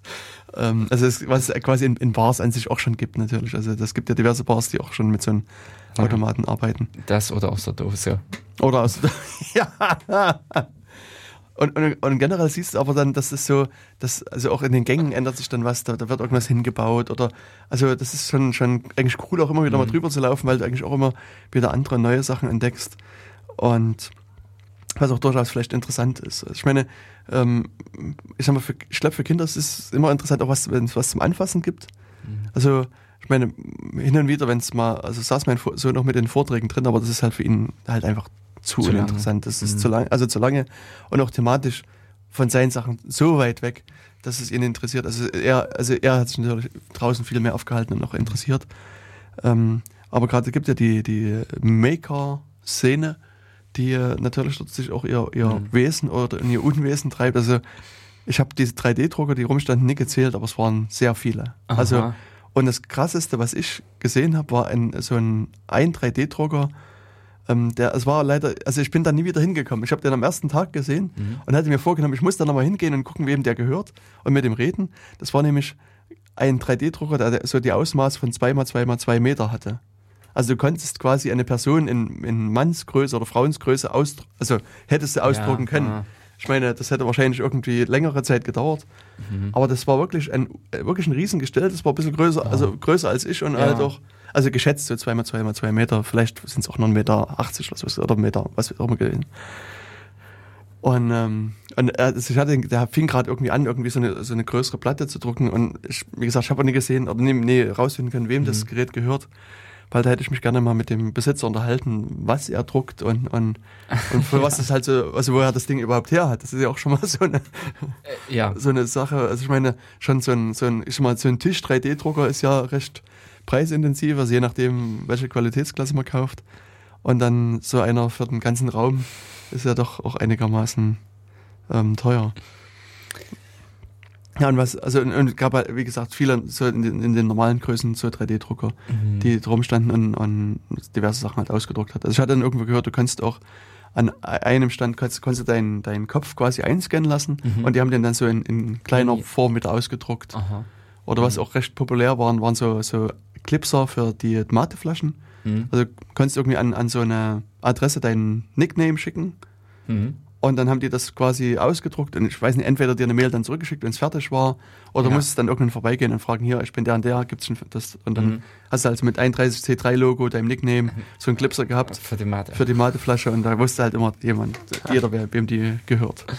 Also, ähm, das waren so die Kleinigkeiten. Also für, und für Doctor Who-Fans Mhm. Ähm, gab es ein TARDIS, was irgendjemand gebracht hat, also so eine, quasi so eine Telefonzelle, die, also für die Insider irgendwie natürlich da Mhm.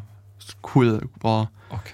Ähm, bin, bin da irgendwie, also ich habe mir diese ganzen Doctor Who-Folgen einfach noch nie angeguckt, deswegen Mhm. habe ich da keinen Bezug dazu Mhm. und mir fehlt da so ein Stück Kultur. Also wenn ich mal Zeit habe, äh, werde ich das nachholen, aber ähm, bis dahin ähm, muss ich halt noch ein bisschen warten. Ja, und dann ist natürlich auch immer die, die Leute mit ihren Drohnen, Mhm. die äh, ähm, eine, auch eine ganz große eigene Sektion hatten und da rumgebastelt han, hatten.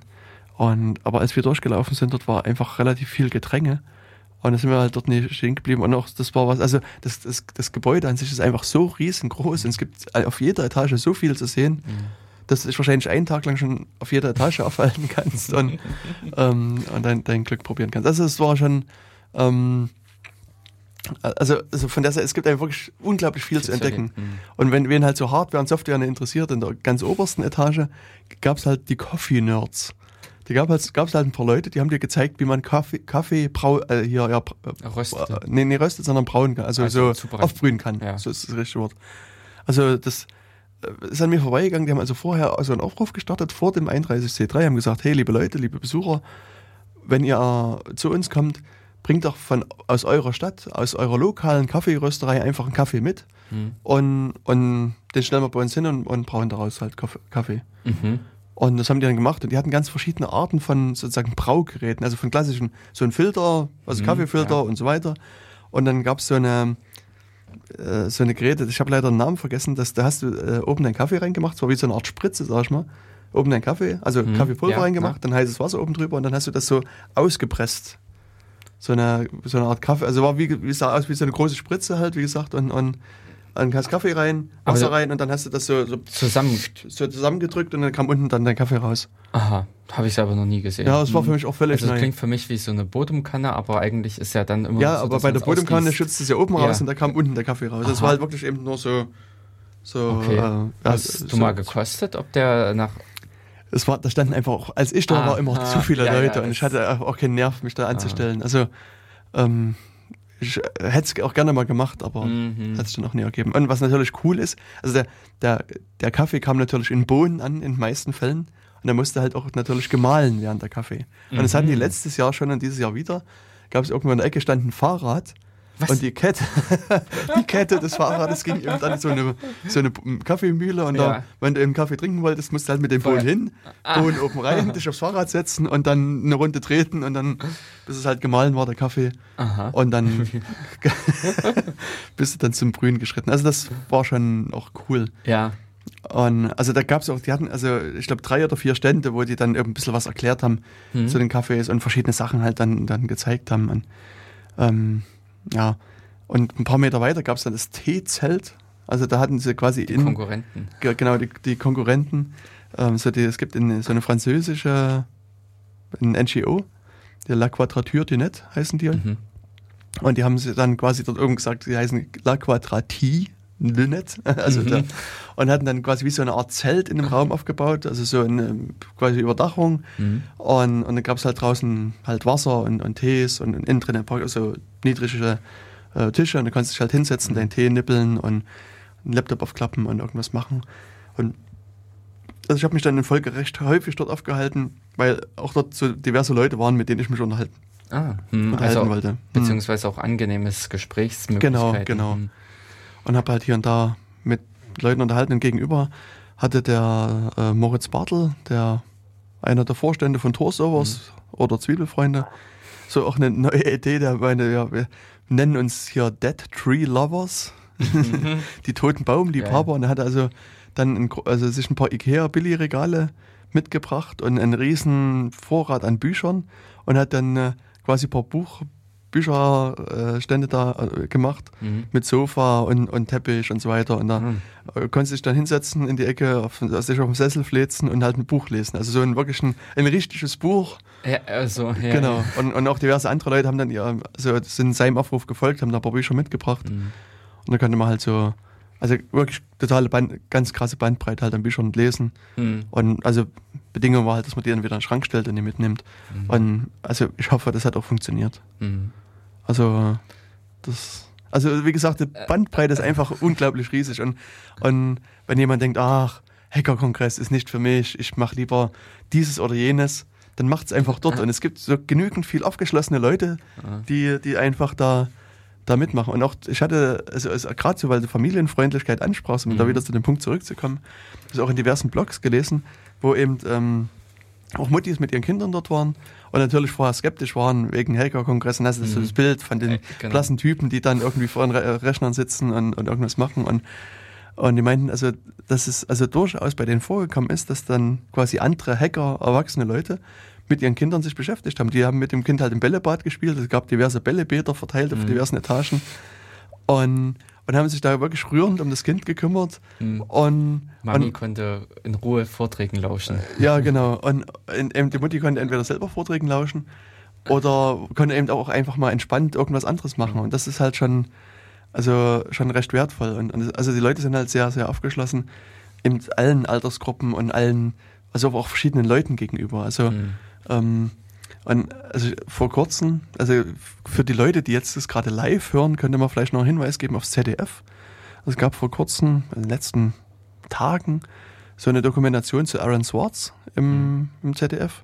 Kann man aber auch im Internet angucken. Das heißt The Internet's Own Boy im Englischen. Mhm. Deutsche Titel heißt irgendwie anders. Mhm. Irgendwie, also ich glaube Aaron Swartz, Tod eines Internetaktivisten ist der deutsche Titel.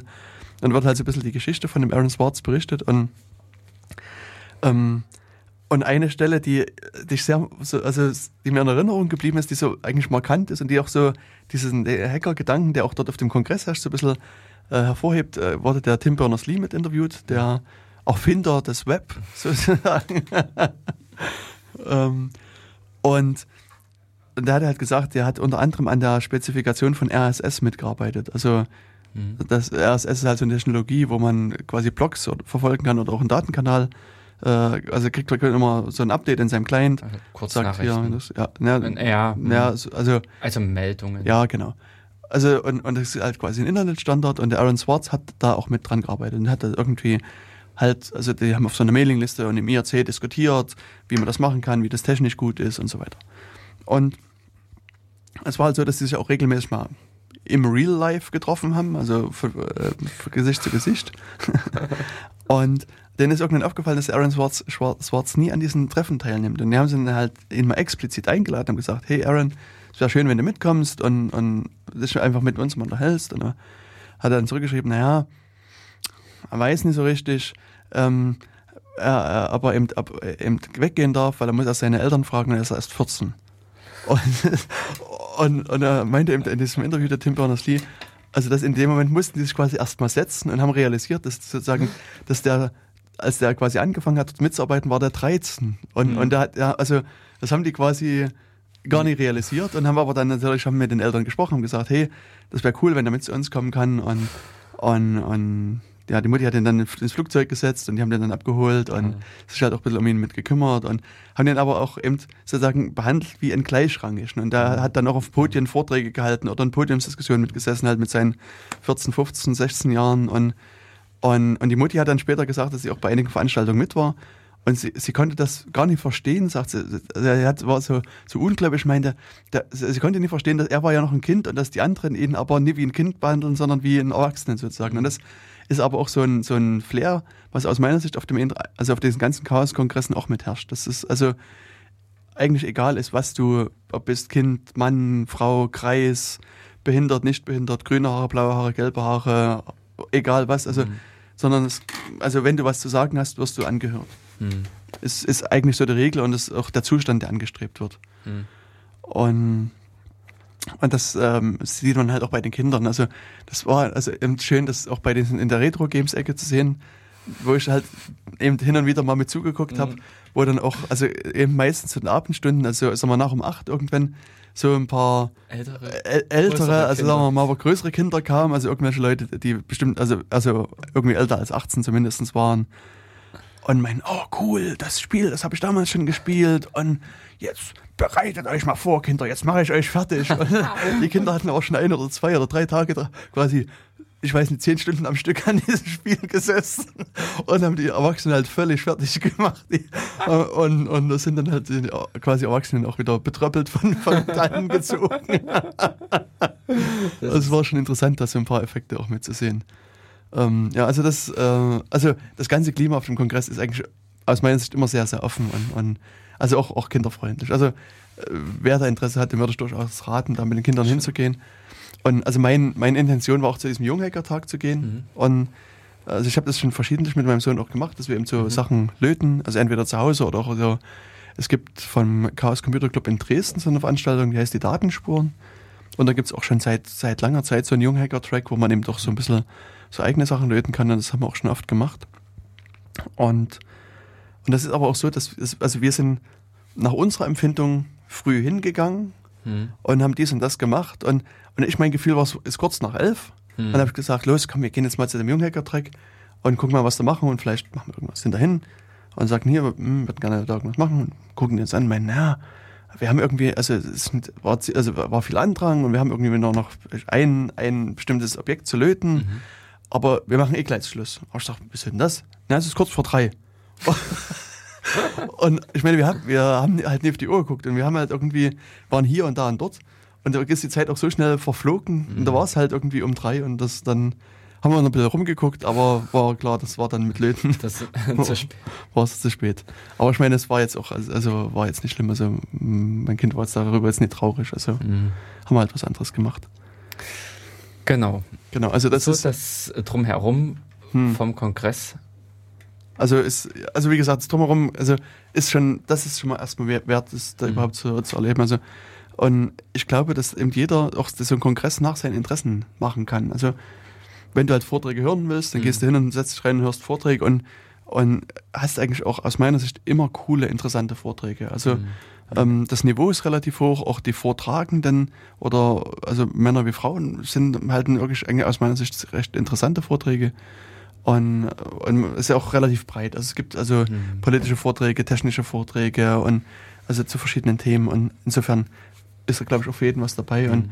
halt für die Leute, die eben zu keinen Vorträgen gehen wollen, sondern Sich ähm, draußen die Zeit vertreiben. draußen, genau, die, die machen halt das. Und gibt halt auch, also das, das habe ich dieses Jahr, da bin ich gar nicht hingekommen, muss ich sagen, aber also es gibt irgendwo in dem Gebäude auch so eine, ich sag's mal, ein Partyzimmer, wo diverse DJs auflegen. Also letztes Jahr Mhm. war das halt ziemlich cool, da gab's irgendwie, da hatten sie so einen, so einen alten ähm, ähm, Wasserwerfer irgendwie organisiert. Der stand da drin und da tanzten die Leute auf dem Wasserwerfer rum und ein Auto, was betanzt wurde und, und eine Telefonzelle, die da rumstand. Und da waren halt irgendwelche DJs, die dann aufgelegt haben und eine Bar und also es war so klassisches Disco-Flair und man konnte da eben auch abhotten, wenn man da wollte. Und das gab es dieses Jahr auch, aber wie gesagt, ich bin da gar nicht hingekommen. Also Mhm. ähm, ich nehme an, dass es ähnlich cool war wie sonst auch. Also auch für die Zwecke gibt es was. Und ja, wie gesagt, wer, wer Vorträge hören wollte, für den gab es auch einige interessante Vorträge. Und also ich würde vielleicht hier und da mal auf ein paar Vorträge eingehen, die ich gehört habe, die ich für interessant halte. Aber Mhm. bevor wir das machen, ähm, wäre es ja vielleicht an der Zeit, wieder mal ein bisschen Musik zu spielen. Okay. Und das übergebe ich mal das Wort an Jörg. Mal sehen, was er jetzt noch zu bieten hat. Gut. Ähm, genau, also diesbezüglich, dann machen wir hier eben noch mal eine kleine Pause und es gibt von Vernissage das Lied Nicht von dieser Welt ebenfalls zu finden auf Jamendo und wir hören jetzt mal kurz rein, was das Ganze für eine schöne Zeit.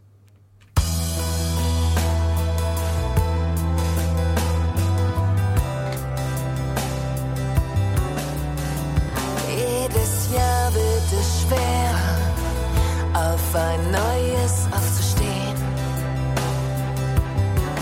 Den Kampf längst verloren.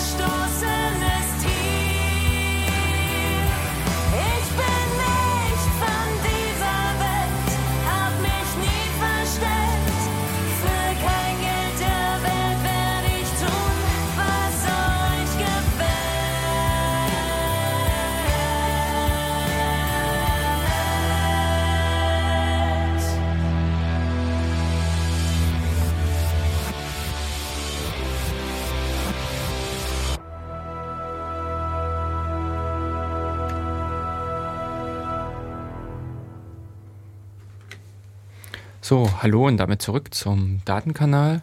So, das eben gehörte Lied war äh, Vernissage, äh, nee, von Vernissage, Ich bin nicht von dieser Welt. Und genau, damit sind wir jetzt wieder zurück bei uns zur Sendung und Jens hat noch eben das Themengebiet oder beziehungsweise jetzt uns dem Inhalt des der Vorträge. Genau, also ich habe ähm, einige Vorträge gehört. Was ich vorhin schon angedeutet hatte, ist es natürlich ein Chaos Communication Kongress.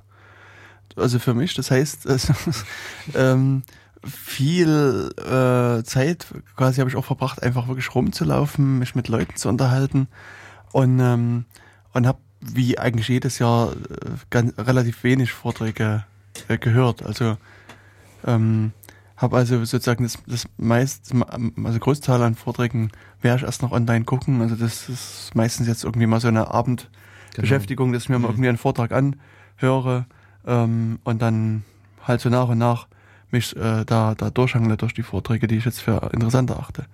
Und Aber- ich fand, hm? Äh, jetzt mal so blöd gefragt, das heißt jetzt äh, auf der Webseite hier vom Kongress auf irgendwas klicken oder Ähm, also ich habe, äh, also äh, es gibt eine Seite, die heißt media.ccc.de und da gibt es quasi so eine Liste an und an, also das ist Mhm. quasi die ganzen Aufzeichnungen, die man sich angucken kann.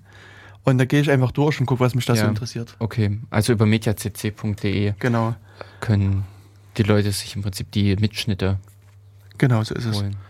Also das ähm, ist sozusagen das bevorzugte Medium. Und natürlich, wer möchte, kann es auch bei YouTube angucken oder ähm, ja, irgendwas anderes machen. Also äh, wir hatten uns vor, im Vorfeld schon unterhalten. Ich habe irgendwann äh, die ganzen äh, Videos mir mal runtergeladen. Es ist, äh, habe mir so ein Torrent gemacht und man kann ja so über BitTorrent auch runterladen und auch weiter verteilen und habe quasi alle auf irgendeiner externen Festplatte. Aber abends bin ich dann irgendwie zu faul, da aus meinem Sessel mich hochzubewegen und die Festplatte anzuschließen und dann das in anderen Zeug zu machen. Da äh, lade ich mir einfach oder gucke mir einfach das Video direkt aus dem Netz an und das geht auch. Also, ja. Und äh, also, das ist quasi der Faktor Faulheit. Und ich, ich muss noch dran denken, ich habe heute im Tagesverlauf ähm, irgendwo gelesen, ich glaube bei Reddit hat jemand irgendwie gefragt, was, also ging so um die faulste Tat, die irgendwie jemand vollbracht hatte. und da hat eben einer äh, sich da gemeldet, meinte, ja, dass er irgendwie mal auf so einem, ähm, ich glaube Flugzeugträger war es, gearbeitet hat und und da in seiner Frühstückskabine gesessen hat und, und da ist halt irgendwie früh der Kapitän oder irgend so ein Offizier, so ein hoher, ranghoher Offizier halt reingekommen und er meinte, der ist halt, der ist einfach nicht aus dem Bett gekommen, der sah früh immer aus, also völlig zerstört. Das war einfach, aufstehen war halt nicht sein Ding. Und er hat sich dann halt hingesetzt in, sein, in die Frühstückskabine, sein, sein, sein Brötchen reingebissen und es muss irgendwie so ein schöner, wundervoller Tag gewesen sein und Sonne schien halt durch so diese äh, Bullaugen und hat sich sein Gesicht ein bisschen angeleuchtet. Und äh, der hat halt sein, sein Brötchen gegessen und nahm sein Telefon, hat mit der Brücke telefoniert und hat irgendwie gesagt, ja, hier, ähm, fahrt mal jetzt auf Kurs, ich sage jetzt mal 220 oder irgend so einen Kurs. Und aufgelegt, weiter sein Brötchen gegessen. Und da meinte er, man merkte langsam, wie das Schiff halt den Kurs ändert und wie eben das Licht der Sonne verschwand. Und als er sah, sah wie das Licht verschwand, realisierte er, dass er einfach, dass der Kapitän einfach keine Lust hatte, mit dem Stuhl irgendwie umzurücken oder sich auf einen anderen Platz zu setzen, sondern er hat einfach das Schiff mit mehreren tausend Tonnen Stahl auf einen anderen Kurs gebracht, dass die Sonne aus seinem Gesicht geht. Das ist also so das, der Maximalgrad an Faulheit, den irgendwie haben kann. Das war schon, schon einigermaßen cool. Ja, also wie gesagt, also ich mache es wirklich so, dass ich mir die, die Vorträge so anhöre. Ähm, und also bei einigen ist es auch so, dass ich dann, also da klingt das die Beschreibung vielleicht interessant und dann stelle ich aber fest, dass das Inhalt für mich uninteressant ist. Und dann höre ich auch viele einfach gar nicht bis zum Ende an und dann lass es halt dann sein. Und also vielleicht ein bisschen rückwärts, also weil interessanterweise gestern hatte ich mit, mit jemandem gemailt und meinte, ja, dass er sich auch gerade irgendwie die Vorträge anhört. Und da gibt es also einen Vortrag, der meines Wissens, meiner Erinnerung nach, am zweiten Tag stattfand, zweiten Kongresstag. Und der heißt äh, Trauerkeim Scan, den du nicht selbst gefälscht hast. Und das war so sein Lieblingsvortrag vom Kongress. Und da dachte ich, okay, pff, du wolltest den Vortrag anhören, hörst du dir halt den mal an. Also den wollte ich mir, das war wie gesagt einer, der auf meiner Wunschliste mit stand. Und, und der Vortragende, der David Griesel, hat also von so einem Ereignis erzählt, was auch damals durch die Medien ging. Also das, das kann ich mich daran erinnern, dass ich da auch ein paar Berichte dazu gelesen habe. Und er hat es aber so ein bisschen aufgedröselt, was eigentlich sozusagen passiert ist, wie er darauf gestoßen ist. Und, und das war schon ziemlich interessant. Also er ist halt so ein Informatikstudent und hat so im Rahmen seiner, ich sag mal, seines Studiums immer mal so einen, quasi einen Kunden gehabt, die er mit betreut hatte, wo er halt wahrscheinlich irgendwie, ist, ist üblich, halt ein bisschen Rechnerwartung gemacht hat, Geld dafür gekriegt hat. Und das war halt so eine, so eine Firma, die hatten sehr große Xerox hier Scanner und Kopierer halt mit rumstehen. Also so quasi Industriegröße. Und ich meinte, ja, eines Tages haben die ihn angerufen und gesagt, Mensch, David, wir brauchen mal deine Hilfe. Du, wir scannen hier was und der Scanner wirft falsche Zahlen raus. Und meinte erst, ja, ja, ja, April, April hier, weil es irgendwie, irgendwie ihn verscheißern, Mhm. weißt du, so versteckte Kamera mäßig und ist dann hin und hat sich das angeguckt und das, da ging es irgendwie am Anfang um, um einen Bauplan, also so eine Zeichnung und hat das halt, hat die gescannt und, äh, und die ganzen Räume haben sozusagen immer so Quadratmeterzahlen angegeben. Also jeder Raum, der eine ist 10 Quadratmeter, der andere 20, der andere 30 und Das steht also mit auf dem Plan und ist üblicherweise eine Fenstertür mit eingezeichnet etc. Na jedenfalls, er hat es gescannt, hat es verglichen und da war es halt irgendwie so, dass der kleinste Raum, der also sozusagen auch von der Zeichnung her der kleinste Raum war, war auf immer, hatte die höchste Quadratmeterzahl. Also auf dem Originalplan standen da 10 Quadratmeter Mhm. und in der Kopie, Kopie- Kopie stand auf immer 30. Also ich weiß die genauen Zahlen nicht mehr. Du müsst euch einen Vortrag angucken, der die Kopien äh, von dem Scan hatte er dann halt auch mitgebracht. Ist- Also er hat das gedacht, komisch, merkwürdig und konnte es irgendwie nicht glauben. Und na, dann hat er angefangen, angefangen halt ein bisschen rumzuforschen, hat dann also Blätter mit Zahlenreihen erstellt und hat die halt gescannt und hat interessanterweise dann auch auf diesen Zahlenreihen, also auch falsche Zahlen, also aus einer 6 wurde dann eben eine 8 und ähm, ich weiß gar nicht mehr, es waren diverse Zahlen, die halt irgendwie vertauscht waren. Und ach nee, ne, es war auch so, dass er irgendwie so eine Kostenrechnung irgendwo noch gescannt hatte, da war das auch nochmal aufgefallen irgendwie, die eigentlich so Zahlen in aufsteigender Reihenfolge hatte und auch da waren, waren die Zahl- Zahlen nicht mehr, also in, in beliebiger Reihenfolge quasi dann am Ende sortiert. Und das fand er halt ein bisschen merkwürdig und na gut, dann sie kamen nie weiter, haben den Fehler erstmal also eben auch reproduzieren können. Dann haben wir schnell an den, an den Xerox-Support gewendet und dann meint ihm so nach und nach halt vom First-Level-Support bis dann nach ganz weit oben halt durchtelefoniert, den Fall beschrieben, tatsächlich nicht. Also keine Reaktion von Xerox. Und die wussten halt auch nicht, wie das Problem lösen können. Auch, also, und er hatte natürlich auch die, so, so, so, es gab in Deutschland eine Supportfirma, die haben es halt auch hier quasi herbestellt. Und, und die sind quasi auch aus dem Latschen gekippt, wie das passieren kann. Und na, das passierte jedenfalls nicht. Und dann hat er sich entschlossen, hat so einen, Blogpost geschrieben, hat den Fall halt beschrieben, gesagt, dass das passiert und merkwürdig, wissen nicht warum. Mhm. Und, und dann ging es aber irgendwie so los, dass dann erst irgendwie ein paar andere Blogs aufgegriffen haben. Und dann ging aber so die Pressewelle los. Dann Hm. andere Tech-Blogs und dann ging das in den USA und dann ein Artikel bei Spiegel Online und, und bei, ich weiß nicht, in diversen also Zeitungen. Er hatte immer so im, im Untergrund seines Vortrags immer so die, die Zugriffsstatistik seines Blogs so über die Zeit. Oh. Und dann saß es auf einmal wie irgendwie aus so, ich weiß nicht, ein paar hundert Lesern pro Stunde, auf einmal 100.000 Leser pro Stunde Ja, ja, oder, pro. Tag. Also es explodierte halt. Und, und meinte, dann fingen halt auch die Leute an, ihm zu schreiben, ja, das ist eben bei denen auch schon passiert. Und, und so aus den Zugriffen, glaube ich, kam so raus, dass schon seit den letzten drei Jahren der Fehler wohl aufgetreten ist. Also auch gar nicht so neu. Und er meinte, dass es also wirklich zum Teil dann so war, dass er also wirklich, also Mails, die sozusagen technisch interessant waren, also bis irgendwie, ich glaube, 100 Mails am Tag gekriegt hat, die, die er dann auch beantworten musste und wo er irgendwie kaum noch zum Schlafen kam, die, die irgendwie zu lesen und zu beantworten. Aber wie gesagt, Xerox-Seite war erstmal Ruhe. Mhm. Tatsächlich nicht. Und ähm, also und dann hat er so ein bisschen so einen Schwenker gemacht und hat so ein bisschen erklärt, wie eigentlich so ein Scanner funktioniert. Und das war eigentlich äh, also, also so ganz interessant. Also meinte das, also nicht wie der Scanner funktioniert, sondern wie das gespeichert wird. Also es wird ja, also es wird ja als Bild abgespeichert und ähm, du kannst es eben als GIF zum Beispiel abspeichern. Mhm. Und ähm, und er hat auch so in die Runde gefragt, ob die, was die, wie, also wie die Meinung unter den Zuhörern ist, ob GIF ein, ein komprimierendes Bildformat ist oder nicht. Und Natürlich. die Mehrheit der Hände war ja, ich meine, aber es stimmt nicht. Es ist kein komprimierendes Bildformat, sondern es reduziert nur die Anzahl der Farben auf dem Bild.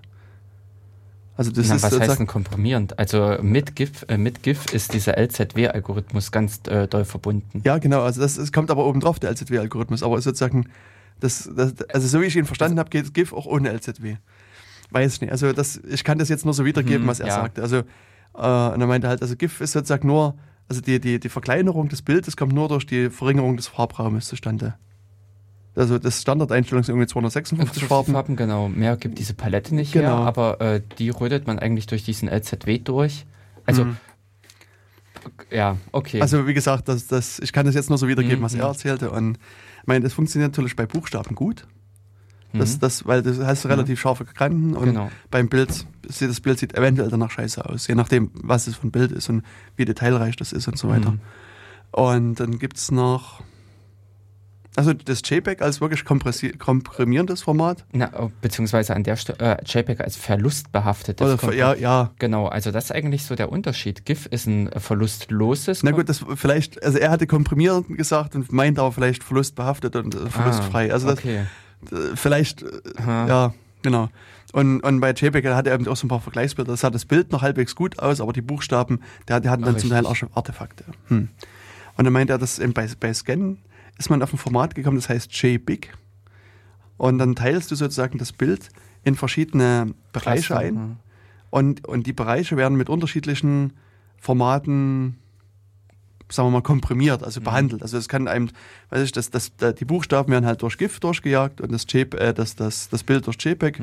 Und dann gibt's, hast du halt irgendeine Information, dass in den, in den Bereichen das mit der, dem quasi Algorithmus behandelt wurde und fertig. Und das, und, und alles, was Weißfläche ist, wird, wird gar nicht behandelt, sondern wird gesagt, Hintergrund ist weiß, fertig. Mhm. Und meinte, dass die Scanner herrscht, oder also man kann das eben so machen, dass eben äh, man den ganzen Textbereich quasi markiert und das eben durchbehandelt und die äh, man kann es eben sozusagen noch weiter treiben und kann Buchstabe für Buchstabe äh, behandeln und, und dann auch sagen, okay, die, die Buchstaben sind gleich, also die, das sind halt 15 E's in dem Text und ich speichere aber nur ein E und sage, hier, das ist aber 15 Mal hier drin gewesen. Also, Oh, oh, oh. ja, ja. und du weißt, du ahnst vermutlich, wo die Geschichte hinführt. Also Aha. eine 6 und eine 8 sehen ja je nach Scan-Qualität ziemlich ähnlich aus. Mhm.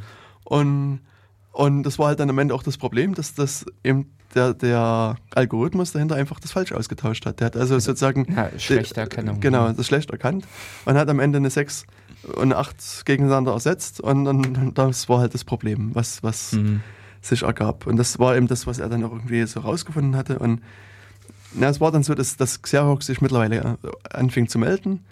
Und ähm, also, ähm, also irgendwie äh, hatte er auch aus der Presse mitgekriegt, dass da Xerox wohl ein Pressestatement vorbereitet, was eben äh, sagt, ja, hier RTFM. Gibt nämlich bei, bei, bei Xerox irgendwie drei, bei diesen Maschinen drei Einstellungsmöglichkeiten. Ich sage mal normal, also Scan-Qualität normal, hoch und sehr hoch. ja. Und bei, bei normal ist es eben so, dass diese Buchstabendreher vorkommen können.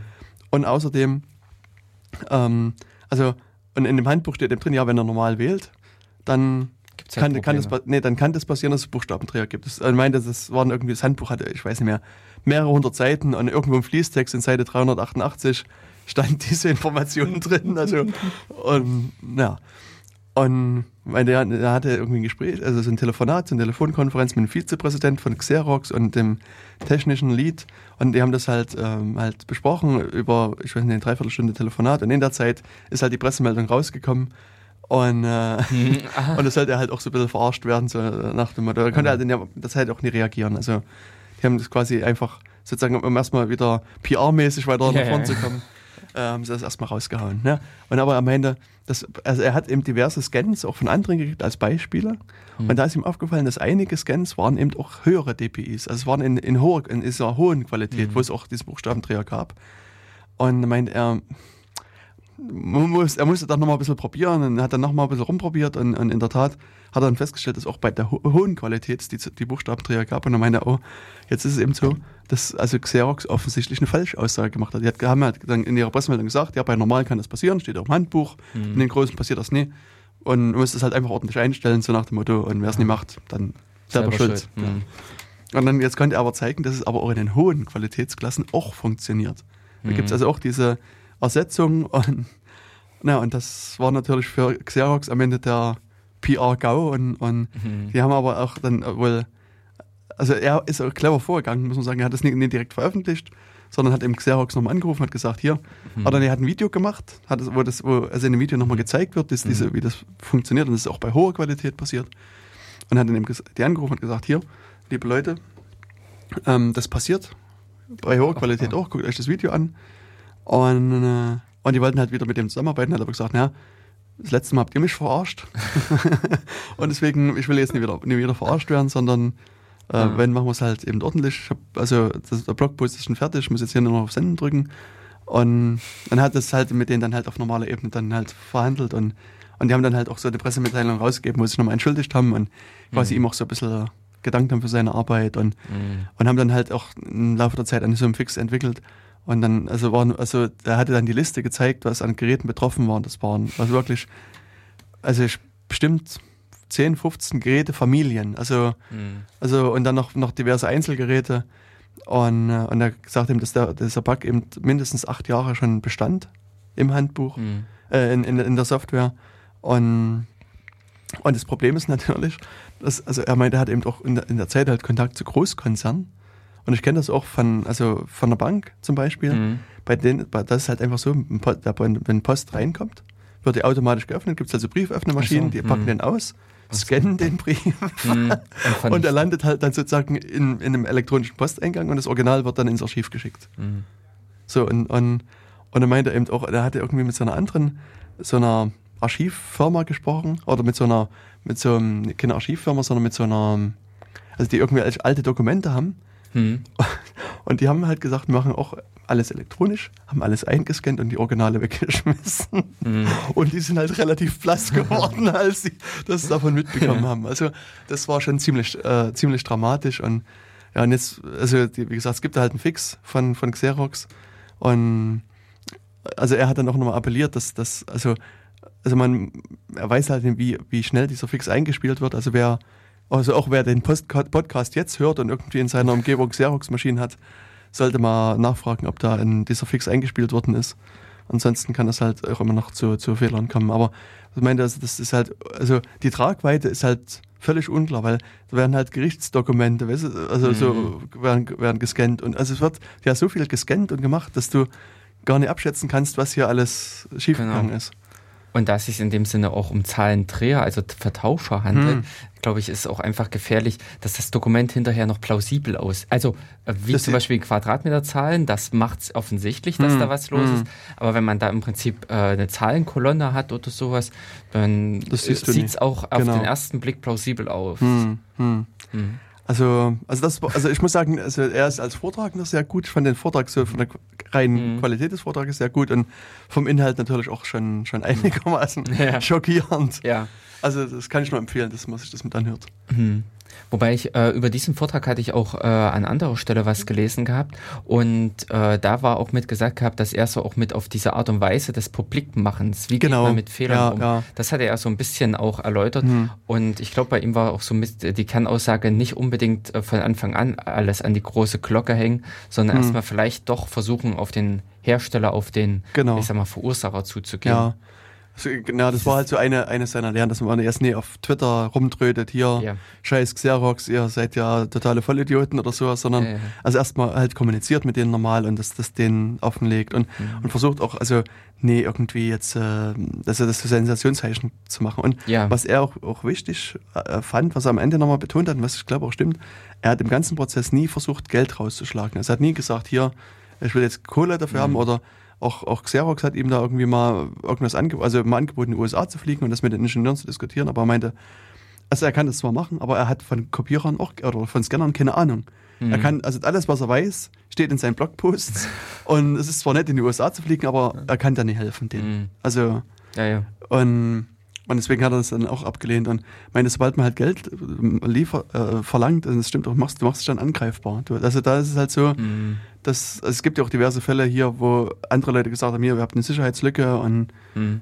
Kohle und dann sagt die Firma, also ja, Erpresser- Erpressung und holen die Polizei. Also das ist ja Mhm. durchaus auch schon vorgekommen. Also äh, man begibt, begibt sich halt unter Umständen halt eine schwächere Position und das, das ist halt schlecht. Und Mhm. halt einfach ruhig und seriös mit denen kommunizieren und eher ein bisschen Genau. konservativ Mhm. sein. Also, das, also auch aus der Sicht ist der Vortrag schon, schon ganz ähm, erwähnenswert.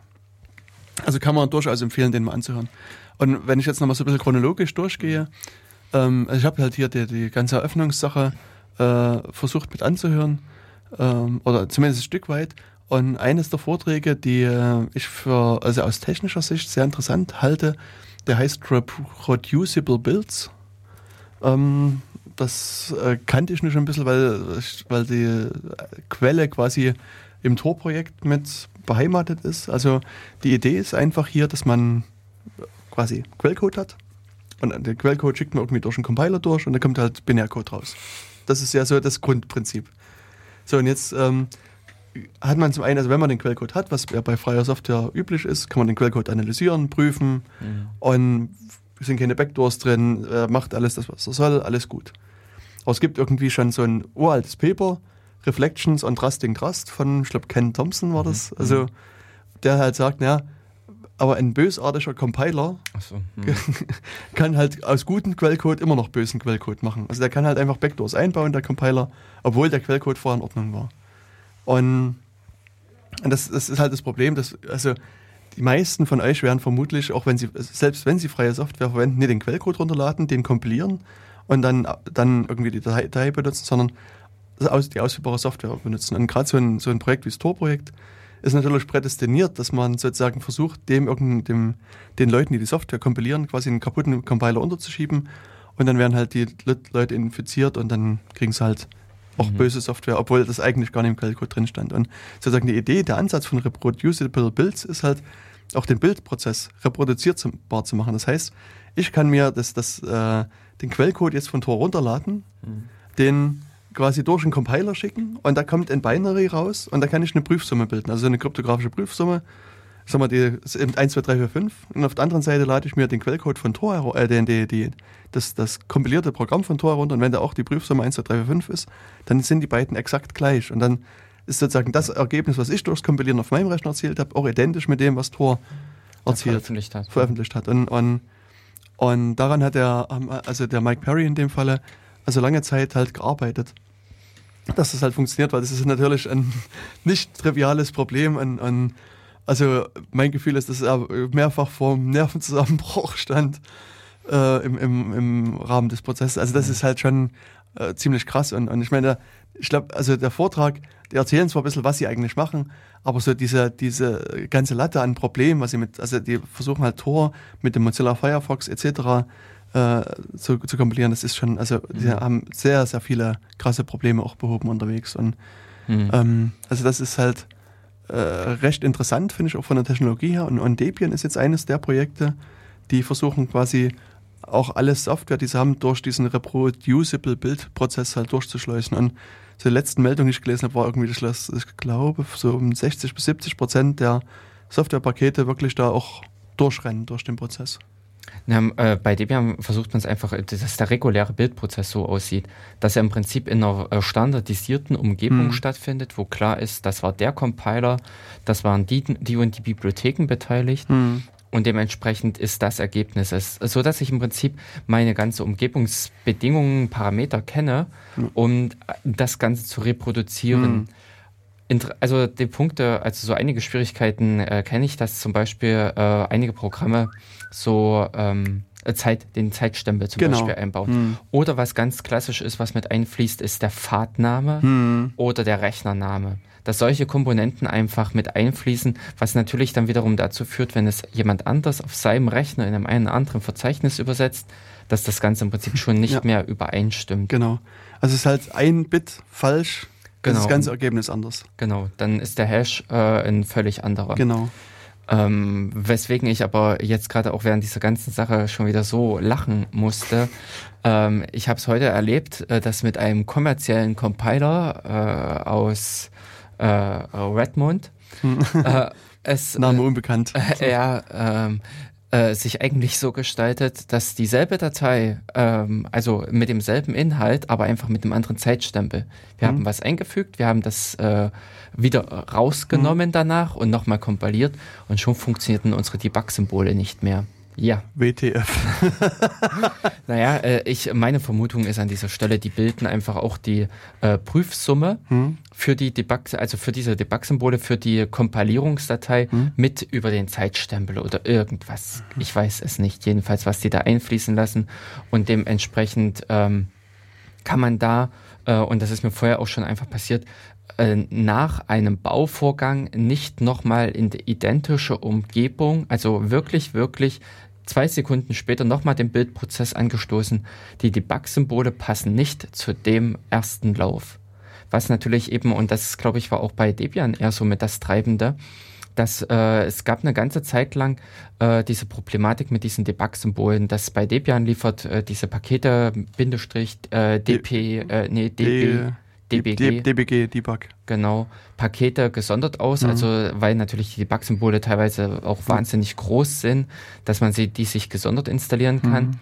Und für viele Pakete fehlten die einfach beim Bauen. Mhm. Und dementsprechend wurden die nachgebaut, beziehungsweise waren auch teilweise mal äh, über einen Surfer erreichbar. Also abrufbar. Äh, und dementsprechend musste man dann halt äh, zu dem ersten Bildvorgang einen zweiten Vorgang laufen lassen, in dem diese Debug-Symbole erstellt wurden. Und man musste dafür eben genau diesen reproduzierbaren Bildvorgang, Hm. weil auch unter Linux sind in diesen, also äh, in den Binaries oder in den Debug-Symbolen sind äh, Checksummen mit drinne, damit natürlich das Ganze wirklich zusammenpasst, damit ich nicht irgendwie irgendwie Zeilen oder Variablen, äh, also Funktionsnamen auf m, Dinge äh, abbilde, die überhaupt nicht zu dem passen, was gerade ausgeführt wurde. Ja. Also äh, daher ist, glaube ich, eher unter Debian dieses, äh, diese Fragestellung getrieben, weniger jetzt im Sinne dieser Sicherheit, dieser Reproduzierbarkeit in Form von äh, einer ähm, äh, Verifizierbarkeit. Und äh, das ist mir dann äh, also das erste mit unter dieser Windows-Welt um die Ohren geflogen, dass man nicht ein zweites Mal einfach auf Compile klicken kann und diese äh, zweite Runde verwenden kann für den ersten Durchlauf. Hm. Das ist eher Ja, also wie gesagt, aus technischer Sicht fand ich den halt mal interessant mit anzuhören. Also kann ich auch ähm, durchaus empfehlen. Ähm, also ich habe dann diesen, äh, also an dem ersten Tag noch diesen Vortrag zur SSL-TLS-Implementation angehört. Ähm, das würde, ich glaube, das, das müssen wir einfach mal extra abhandeln. Also das ganze SSL-TLS-Thema ist auch sowas, was noch auf unserer Wunschliste steht. Ähm, wobei auf der Wunschliste natürlich dann auch steht, also auch die Seite datenkanal.org auf äh, SSL-TLS umzustellen. Und ja, das äh, wird also irgendwie nochmal passieren. Das Mhm. weiß ich auch nicht, noch nicht genau wann. So ein, also zwei Vorträge, die dann so ein bisschen durch die Presse gegangen sind, äh, waren der Vortrag zu SS7 beziehungsweise zu äh, ja, noch Handyschwachstellen, die auch am ersten Tag zwischen 17 und so 19 Uhr gelaufen sind. Und das war auch für mich recht, also so interessant im Vorfeld. Also ich, bin mit dem Zug halt nach Hamburg gefahren und saß halt da, ich habe meinen Laptop aufgeklappt, irgendwas gemacht und da stand auf einmal so ein Mann neben mir und er blickt irgendwie so interessiert auf meinen, auf meinen Laptop. Oder also irgendwie, ich hatte das Gefühl, dass ich irgendwie sein Interesse geweckt habe und ich wusste auch nie warum. Und, und ja, ich habe das erstmal jetzt versucht zu ignorieren, habe ein anderes Bild drauf gemacht und, und ähm, meinte aber dann, ob wir auf dem Weg nach Hamburg sind. Und ich sage ja, zum Kongress, hm. Na, er auch. Und, äh, und dann haben wir uns so kurz unterhalten, was er macht. Ja, er, er ist halt Journalist und, und hatte eben gerade die Story zu SS7 rausgebracht und äh, will jetzt da hinfahren und ein bisschen vom Kongress berichten. Und da stellt sich halt raus, er war von der Süddeutschen Zeitung. Johannes Boje heißt er. Und naja, dann haben wir uns halt so bloß kurz unterhalten im Zug und dann wieder unser Ding gemacht. Und, und Mhm. naja, und er hat dann hin und wieder ein paar Berichte halt auch vom Kongress geliefert und dann auch später, ähm, zumindest im, im Printteil der Süddeutschen, halt auch einen längeren Teil über den Kongress geschrieben, so ein, so ein Artikel über seine sag mal, Erlebnisse, die er Mhm. hatte und was er da so gemacht hat. Und der hat halt das, das ganze Thema mit dem SS7 nochmal bisschen erläutert. Ich muss sagen, also mir war klar, der Vortrag wird einfach rammelvoll und da hatte ich einfach keine Lust reinzugehen. Ich habe mit, also ich will mir den noch angucken, habe ich Mhm. aber bisher noch nie gemacht. Also das ähm, ist aber sicherlich interessant, aber wie gesagt, ist auch von der Presse sehr stark mit äh, getrieben worden. Ähm, auch dieser Mobile Self-Defense von Carsten Null äh, ist ähnlich, kann man dann später nochmal mit angucken, habe ich mir aber bisher auch noch nicht angeguckt. Auch der OpenStreetMap-Vortrag steht auch noch auf meiner Liste. Mhm. Mhm. Muss ich mir noch angucken. Kann ich nicht dazu sagen. Auch OpenStreetMap, denke ich, ist auch für einen Datenkanal Oh, auch ein, ein, Mhm, ein kann Thema, was interessant ist. Mhm. Was ich durchaus auch, auch gerne, nutze. Also es gibt ja ähm, gerade für Android das OSM-ANT-Programm. Mhm. Also kann man sich die Kartendaten Mhm. runterladen. Und das finde ich gerade schön in Ländern, wo ich jetzt nicht unbedingt irgendeine SIM-Karte habe. Da kann ich halt auch Offline-Navigation betreiben und, Mhm. und sehen, wo ich langlaufe. Also das finde ich schon sehr, sehr, sehr nützlich. Ähm, und zur selben Zeit, also die Vorträge alle gleichzeitig, fand ein Vortrag statt, der heißt Jugendhakt. Und also das kann man sich durchaus auch mal mit anhören als Vortrag. Aber das Projekt ist halt ein interessantes Projekt, heißt natürlich auch Jugendhakt. Mhm. Und also es war so eine Veranstaltung oder eigentlich schon eine Reihe von Veranstaltungen mittlerweile, die in Berlin stattgefunden haben und die sich so an Jugendliche richten, die schon programmieren können. Also da geht es nicht darum, das jetzt irgendwie Programmieren beizubringen, sondern die haben quasi ein paar Projekte und oder, oder stellen so, so Räumlichkeiten zur Verfügung und im Rahmen des Wochenendes können halt die Jugendlichen hinkommen und dann irgendwie so ein, so ein sagen wir mal, Hacking-Projekt ähm, durchführen. Und da hatten erst die, die Organisatorin berichtet, also die Fiona Krakenbürger und Maria Reimer. Und später kamen dann halt die, die sag mal, Jugendlichen noch zu, äh, zu Wort und haben halt so ein bisschen von ihren Projekten berichtet. Und das war halt interessant, dass also ein, eine Gruppe, die haben versucht, so ein Armband zu entwickeln, Hm. also was mit LEDs. Und sozusagen, wenn du kannst auf der Straße langlaufen, immer wenn eine Videokamera in deiner Nähe ist, leuchtet das Armband. Jörg guckt mich gerade ein bisschen erstaunt Mhm. Ja, an. skeptisch. Und als das, also als, als sie das erklärt haben, habe ich ge- so in, auch ein ähnliches äh, Gesicht gemacht. Aber die haben natürlich die offensichtliche Variante äh, versucht umzusetzen. Das heißt, es, also das Band kann natürlich nicht erkennen, wo eine Videokamera ist, sondern das hat halt arbeitet mit Geolocation, also das, das, das erkennt, wo du bist und versucht dann so aus, aus OpenStreetMap-Karten heraus die Information zu laden, dass da eine Karte ist und, und dann fängt es halt an zu blinkern. Das ist sozusagen die ursprüngliche Idee. Hm, Wenn ich das richtig verstanden habe, sind sie aber sozusagen, also äh, haben sie irgendwie einen Prototyp entwickelt, der so halb funktioniert hat, aber ich fand die Idee schon mal ziemlich cool, das, das so, so zu machen und ähm, ich weiß, also die anderen Projekte, muss ich sagen, habe ich mittlerweile schon vergessen. Ähm, das war so das, was mir jetzt irgendwie noch so, im- so im Kopf hängen geblieben ist. Aber die hatten alle ziemlich coole Ideen und, und haben halt so von ihren Projekten erzählt. Und ähm, aber äh, was dann auch mich wieder ein bisschen nachdenklich gestimmt hat, dass einer der Jugendlichen meinte, dass er in seiner Schule der Einzige ist, den das, das Thema überhaupt interessiert. Also sozusagen er ist da quasi eine einzige Person für, also Ja. für eigentlich für alle Teilnehmer an dieser Jugendhackrunde war das quasi also schön mal unter, Mhm. ja, unter gleich, gleichdenkenden Menschen zu Mhm. sein, weil sie offensichtlich da in der Umgebung ihrer Schule mehr oder weniger allein sind oder es vielleicht noch ein, zwei Ja. andere Leute gibt, die es interessiert und das äh, werden wir uns wünschen, dass es auch wesentlich mehr Schüler gibt. Also äh, im Sinne von Technikfreaks oder so Genau. technisch interessierten Ja, ja. Leuten. Ah, okay, dann das ist natürlich wiederum bedenklich. Also das jetzt im Sinne. Mhm. Mhm. Genau, also äh, wieder eine Sache, die durch die Presse gegangen ist. Ich sehe, also bin ich, du, ähm, der Starbuck hat, der beschäftigt sich jetzt schon seit Jahren mit so Authentifizierungsverfahren und der war es auch, der das geschafft hat, damals hier den Fingerabdruck sag mal, zu hacken, also der so, ein, so eine Anleitung veröffentlicht hat, wie man einen Fingerabdruck nachmachen kann, also von der Glasflasche abfotografieren und dann quasi ausdrucken etc. Und der ist auf die Idee gekommen, Mensch, hat gesagt, Mensch, die Kameras, die heute so draußen rumlaufen, haben doch eine unglaublich hohe Auflösung. Wenn man jetzt jemandes Finger aus der Ferne fotografiert, könnte es doch theoretisch möglich sein, dass man einfach aufgrund des Fotos den Fingerabdruck nacherstellen kann.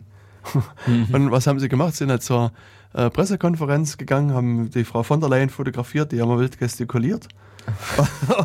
und, und haben das Foto genommen und haben dann quasi einen Fingerabdruck von ihr nachgebaut. Oh. Und genauso gut haben sie ein Wahlplakat genommen ähm, und haben von der Frau Merkel einen, einen Iris-Abdruck quasi erzeugt. Also das, das waren sozusagen die beiden Hacks, die da in diesem äh, Hm. äh, Vortrag vorgestellt worden sind. Also der ist halt auch immer also sehr breit beleuchtet worden. Was auch beleuchtet, also was viele gesagt haben, was cool ist als Vortrag, ECC-Hacks. Also ECC steht für Elliptic Curve, Curve Cryptography. Ähm, und es, geht also um eine äh, Kryptographie-Variante. Und die äh, beiden Vortragenden haben also ein bisschen erklärt, was ECC ist und wie das funktioniert. Und viele haben dann hinterher gemeint, ja, da, jetzt haben sie halt verstanden, ähm, was, also wie das funktioniert. Das will ich mir auch nochmal anhören. Ähm, ich war zur selben Zeit in dem Vortrag The Cloud Conspiracy von Caspar Bauten. Und der Caspar Bauten ist, äh, der war mal äh, Privacy äh, ich weiß gar nicht, Chief Privacy irgendwas von Microsoft äh, Europa. Ähm, und, und er hat damals aufgrund irgendwelcher Dokumente herausgefunden, dass es das PRISM-Programm gibt und dass der Microsoft irgendwie sozusagen da, da also Daten abgeben muss, wenn sie gefragt werden Mhm. und hat es sozusagen Microsoft intern angesprochen. Und also ich sage jetzt mal im Wesentlichen haben sie ihm gesagt, er soll den Mund halten oder er fliegt. Und, und er flog dann auch. und und, äh, und er hat, tut halt immer so ein paar Punkte in Gesetzen auf, die eben fragwürdig sind und hat das Ganze halt auch nochmal ein bisschen beleuchtet. Also ich fand den Vortrag ganz interessant, muss man sich aber auch selber anhören. Also das ist auch ein eigener Vortrag wert. Dann was, was wieder sehr interessant war für mich, war Cry- Crypto Tales from the Trenches.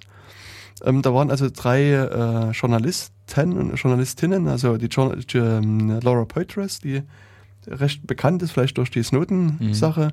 Julia Engwin, das ist auch so eine investigative Journalistin, und Jack Gillum, auch ein investigativer Journalist, die halt mit Quellen immer zu tun haben. Und die Nadja Henninger ist äh, eine Kryptografin, also Professorin, die irgendwo äh, halt hier arbeitet. Und die haben quasi so ein bisschen den, äh, also diesen Ablauf von, von sag mal, von kryptografischen Verfahren mal ein bisschen nachgezeichnet. Also ich muss installieren meine Kryptosoftware, erzeuge einen Schlüssel, tausche einen Schlüssel aus, tausche verschlüsselte Dateien aus. Und also das, also anhand dieser Punkte ungefähr sind sie mir abgelaufen, wie das eben mit ihren Quellen so ist. Also wenn sie Quellen haben und wollen mit denen sicher kommunizieren, erstmal die Software zu installieren. Also was das für Hürden schon ist, dann äh, einen Schlüssel zu erzeugen, Fingerprints auszutauschen und dann verschlüsselte Dateien zu übertragen. Also sie haben dann immer sozusagen auch die Beispiele aus der Praxis natürlich gehabt mit Leuten, mit denen sie kommunizieren und haben halt erklärt, wie schwierig das eigentlich, also was das für Hürden für sie bildet. Also das äh, ist, also war auch sehr, sehr interessant, sich das, äh, das Ganze mal anzuhören und, und also es ist sicherlich auch interessant, das nochmal nachzuhören. Und ja, am Ende des Tages kam der Film Citizen vor. Ähm, ich kannte den Film schon und ähm, wollte halt in dem Fall auch äh, lieber mit meinem Kind dann ins Bett gehen und habe das dann halt auch gemacht. Also da war dann für mich sozusagen der erste Tag zu Ende. Haben noch fünf Minuten. ähm, ja, und also am zweiten Tag, was ich noch nachhören will, ist der GBG-Vortrag, warum also GBG relativ unbenutzbar ist. ähm, das, äh, äh, wie gesagt, das will ich mal anhören, was da für Argumente kamen. Habe ich Mhm. gar nichts gehört, auch zu dem Vortrag. Ich habe mir dann halt diesen Tell No One Vortrag angehört, der kam von James Bamford. Also das war halt der Vortrag, den ich eigentlich halten wollte. Aber ich meine, James Bamford ist halt einfach äh, also als Vortragender viel, ich sag mal, also ohne dass ich mich jetzt äh, irgendwie mein Licht unter den Scheffel stellen will, vielleicht aber als Vortragender halt quasi auch wirklich besser geeignet. Also sozusagen als neutrale Person hätte ich natürlich auch eher für ihn gestimmt, wenn ich die Wahl gehabt hätte. Der ist halt, also hat in der, bei der NSE gearbeitet, ähm, hat dann auch diverse Dokumente analysiert, hat mehrere Bücher geschrieben zu dem Thema. Also ähm, und das, der Vortrag war auch sehr unterhaltsam. Also ich, das, die ganze Geschichte kann man auch quasi nochmal nachhören, wenn man unseren Datenkanal zur NSE hört. Also das, was er erzählt hat, haben wir auch so, Mhm. also wir haben ein bisschen mehr an, an Themen erzählt, als er jetzt erzählt hat. Ähm, aber so im Großen und Ganzen haben wir das auch schon mal mit erzählt. Aber er hat es natürlich sehr unterhaltsam gemacht. Also ich fand den Vortrag auch sehr angenehm. Ja, dann äh, gab es direkt einen Vortrag danach von J. Alex Halterman, ein Professor aus den USA, der hat sich mit dem Voting-System, also mit den Wahlcomputern äh, in Est Estland beschäftigt. Werde ich mir anhören, habe ich noch nicht angehört, aber es ist garantiert auch sehr interessant. Also der beschäftigt sich auch schon sehr lange mit diesem ganzen Thema äh, Wahlcomputern. Und ähm, jetzt, ich, ich gucke gerade so durchs Programm, dann habe ich irgendwie lange Zeit selber gar keine Vorträge mehr gehört. Ähm, genau, ich wollte dann eigentlich in diesen Hard Drive Punch gehen, diesen Vortrag, hab's verpeilt, weil ich mich mit irgendjemandem unterhalten habe, war dann in dem Vortrag zu Reconstructing Narratives von Jacob Applebaum und Laura Poitras, der natürlich sehr interessant war, die halt auch wieder an dem Vortrag quasi ein paar neue Dokumente veröffentlicht haben und halt gesagt haben, ja, ähm, SSH und, und, so, Mhm. und, und so weiter ist, ist OpenVPN oder VB, VPNs im Allgemeinen sind kaputt.